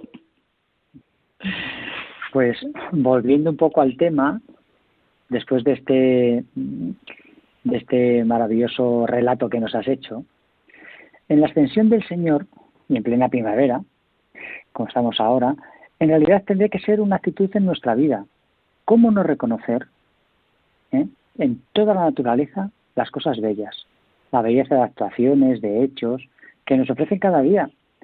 Puede parecer una ingenuidad, pero es nuestra gran riqueza, Carmen. Sí, sin un Dios que nos ama y bendice como Padre, que nos redime y salva, sin Jesucristo que nos comunica nuestra verdad, nuestro camino y nuestra vida, ¿qué sería posible? Una prueba excelente de la independencia y misteriosa singularidad que rodea al ser humano es el impulso artístico. Tenemos el singular destino de poder menoscapar, no sé qué he dicho, pero quería decir menoscabar nuestra libertad, incluso destruirla por medio de nuestras propias acciones libres cuando éstas no son liberadoras y por el contrario nos esclavizan. De esta forma quedamos abocados a una situación en la que somos dominados por las cosas, por los acontecimientos, por las personas, en lugar de gozar. Nosotros decidimos si realizar o no plenamente nuestra libertad, hasta dilatarla más y más por nuestros anhelos precisamente de belleza, de verdad y de bien. ¿Mm? Y esta singularidad eh, nos capacita para todo esto. El hombre realmente libre es el mismo cuando vive en este horizonte que tú has descrito. Y hoy pensamos en nuestro impulso hacia la belleza. Bueno, por dentro seguro que algunos pensamos que a nosotros los católicos nos ayuda muchísimo la belleza de algo tan concreto y diario como la liturgia. La belleza, dice Benedicto XVI, es también reveladora de Dios, porque como Él, la obra bella es pura gratuidad, invita a la libertad y arranca, esto es maravilloso, del egoísmo. Es la raíz de la que brota el tronco de nuestra paz y los frutos de nuestras esperanzas. Bueno, y la carta que escribió a los artistas San Juan Pablo II nos hace mucho bien, no a ellos, sino a todos. Es un verdadero pulmón para respirar en medio de tantas dificultades. Por ejemplo, cuando dice, todo ser humano es, en cierto sentido, un desconocido para sí mismo. Jesucristo no solamente revela a Dios, sino que manifiesta plenamente el hombre al propio hombre. En Cristo, Dios ha reconciliado consigo al mundo. Todos los creyentes están llamados a dar testimonio de ello. Pero os toca a vosotros, hombres y mujeres, que habéis dedicado vuestra vida al arte, decir con la riqueza de vuestra genialidad que en Cristo el mundo ha sido redimido. Redimido el hombre, redimido el cuerpo humano, redimida la creación entera, de la cual San Pablo ha escrito que espera ansiosa la revelación de los hijos de Dios. Espera la revelación de los hijos de Dios, desde luego mediante el arte y en el arte. Esta es nuestra misión. Es que yo creo, Carmen, que en contacto con las obras de arte, la humanidad de todos los tiempos espera ser iluminada sobre el propio rumbo y el propio destino, ¿no te parece? Muy claro, es que los artistas nos lo dan, pero Dios nos ha dado a todos la capacidad de abrirnos a la belleza a tantísimas formas de belleza. La belleza en Dios, la belleza de Cristo resucitado, la belleza del encuentro con Cristo en cada persona, la belleza de unos padres que cuidan a su hijo con una tremenda discapacidad, la belleza de cómo cuida una familia a sus ancianos, la belleza, te podrías contar ejemplos preciosos, de cómo cuida un hijo a su madre, una preciosidad. Pues la belleza en la manera de ejercer una profesión, la grandeza del ser humano, es su semejanza con Dios. A todas las amenazas contra el hombre, derivadas del cálculo de poder y de lo útil, se opone la luminosa palabra de Dios con la que el Génesis introduce el relato de la creación del hombre. Hagamos al hombre a nuestra imagen y semejanza. Y esta imagen y semejanza, Carmen, fundamenta nuestra grandeza, que se expresa en hechos tan concretos como el impulso al amor, a la verdad, al bien y a la belleza. Imagen de Dios somos en nuestra manera de estar en el mundo. De nosotros depende cómo realizar y vivir esta imagen. La encarnación de Dios en una naturaleza humana es de tan extraordinaria belleza, bondad y amor, bueno, lo único que podemos hacer es dar rienda suelta a nuestra admiración, estupor, asombro y decir, solo Dios puede hacer cosas así. Nuestra orientación a la vida eterna, a una vida de plenitud, belleza, verdad, verdad y bien, es lo que nos hace semejantes a Dios, hijos de Dios. La vida eterna significa algo más que una simple subsistencia eterna. Está llena de sentido y por eso es una vida que merece y que es capaz de eternidad. Una realidad puede ser eterna solo a condición de que participe de lo que es eterno, de la eternidad de la belleza, de la verdad, del amor, del bien. El verdadero conocimiento se produce al ser alcanzados por el dardo de la belleza que hiere al hombre, al vernos tocados por la realidad. Esto tan bonito lo dice Benedicto XVI. Y fíjate que la belleza está también en nuestro interior, Carmen, en los ojos con los que miramos. ¿eh? Mira, me recuerdas una cosa de San Agustín preciosa. Tarde te amé, hermosura tan antigua y tan nueva. Tarde te amé, Tú estabas dentro de mí y yo afuera, y así por de fuera te buscaba. Y deforme como era, me lanzaba sobre estas cosas que tú creaste. Tú estabas conmigo, pero yo no estaba contigo. Reteníanme lejos de ti aquellas cosas que si no estuviesen en ti no existirían. Me llamaste y clamaste y quebraste mi sordera. Brillaste y resplandeciste y curaste mi ceguera. Exhalaste tu perfume y lo aspié y ahora te anhelo. Gusté de ti y ahora siento hambre y sed de ti. Me tocaste y deseo con ansia la paz que procede de ti.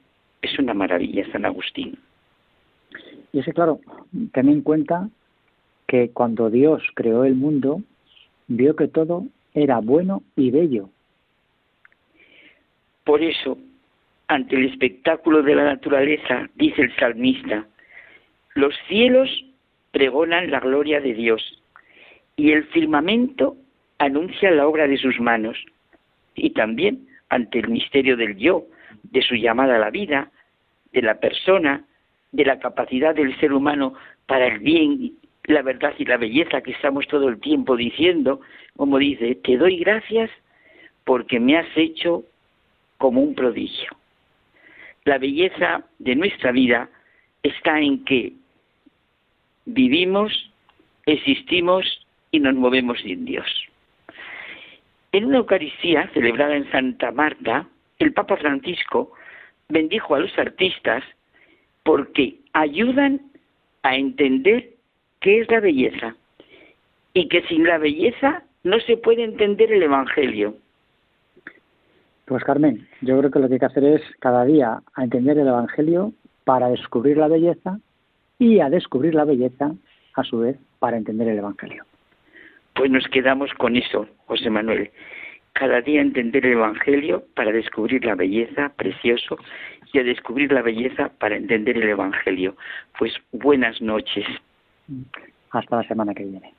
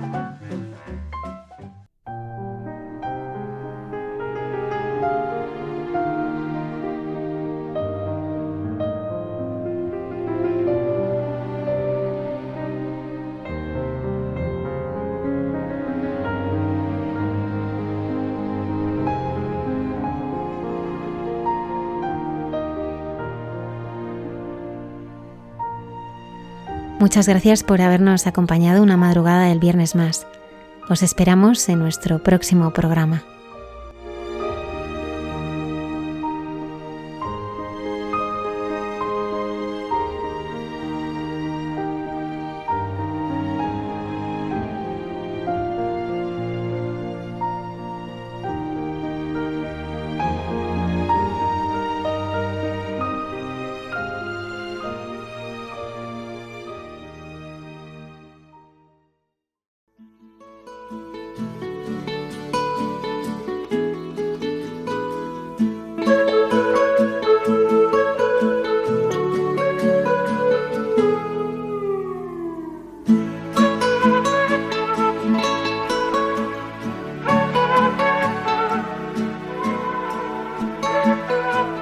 Y así finaliza en Radio María. Hay mucha gente buena. Un programa dirigido por Almudena Delgado.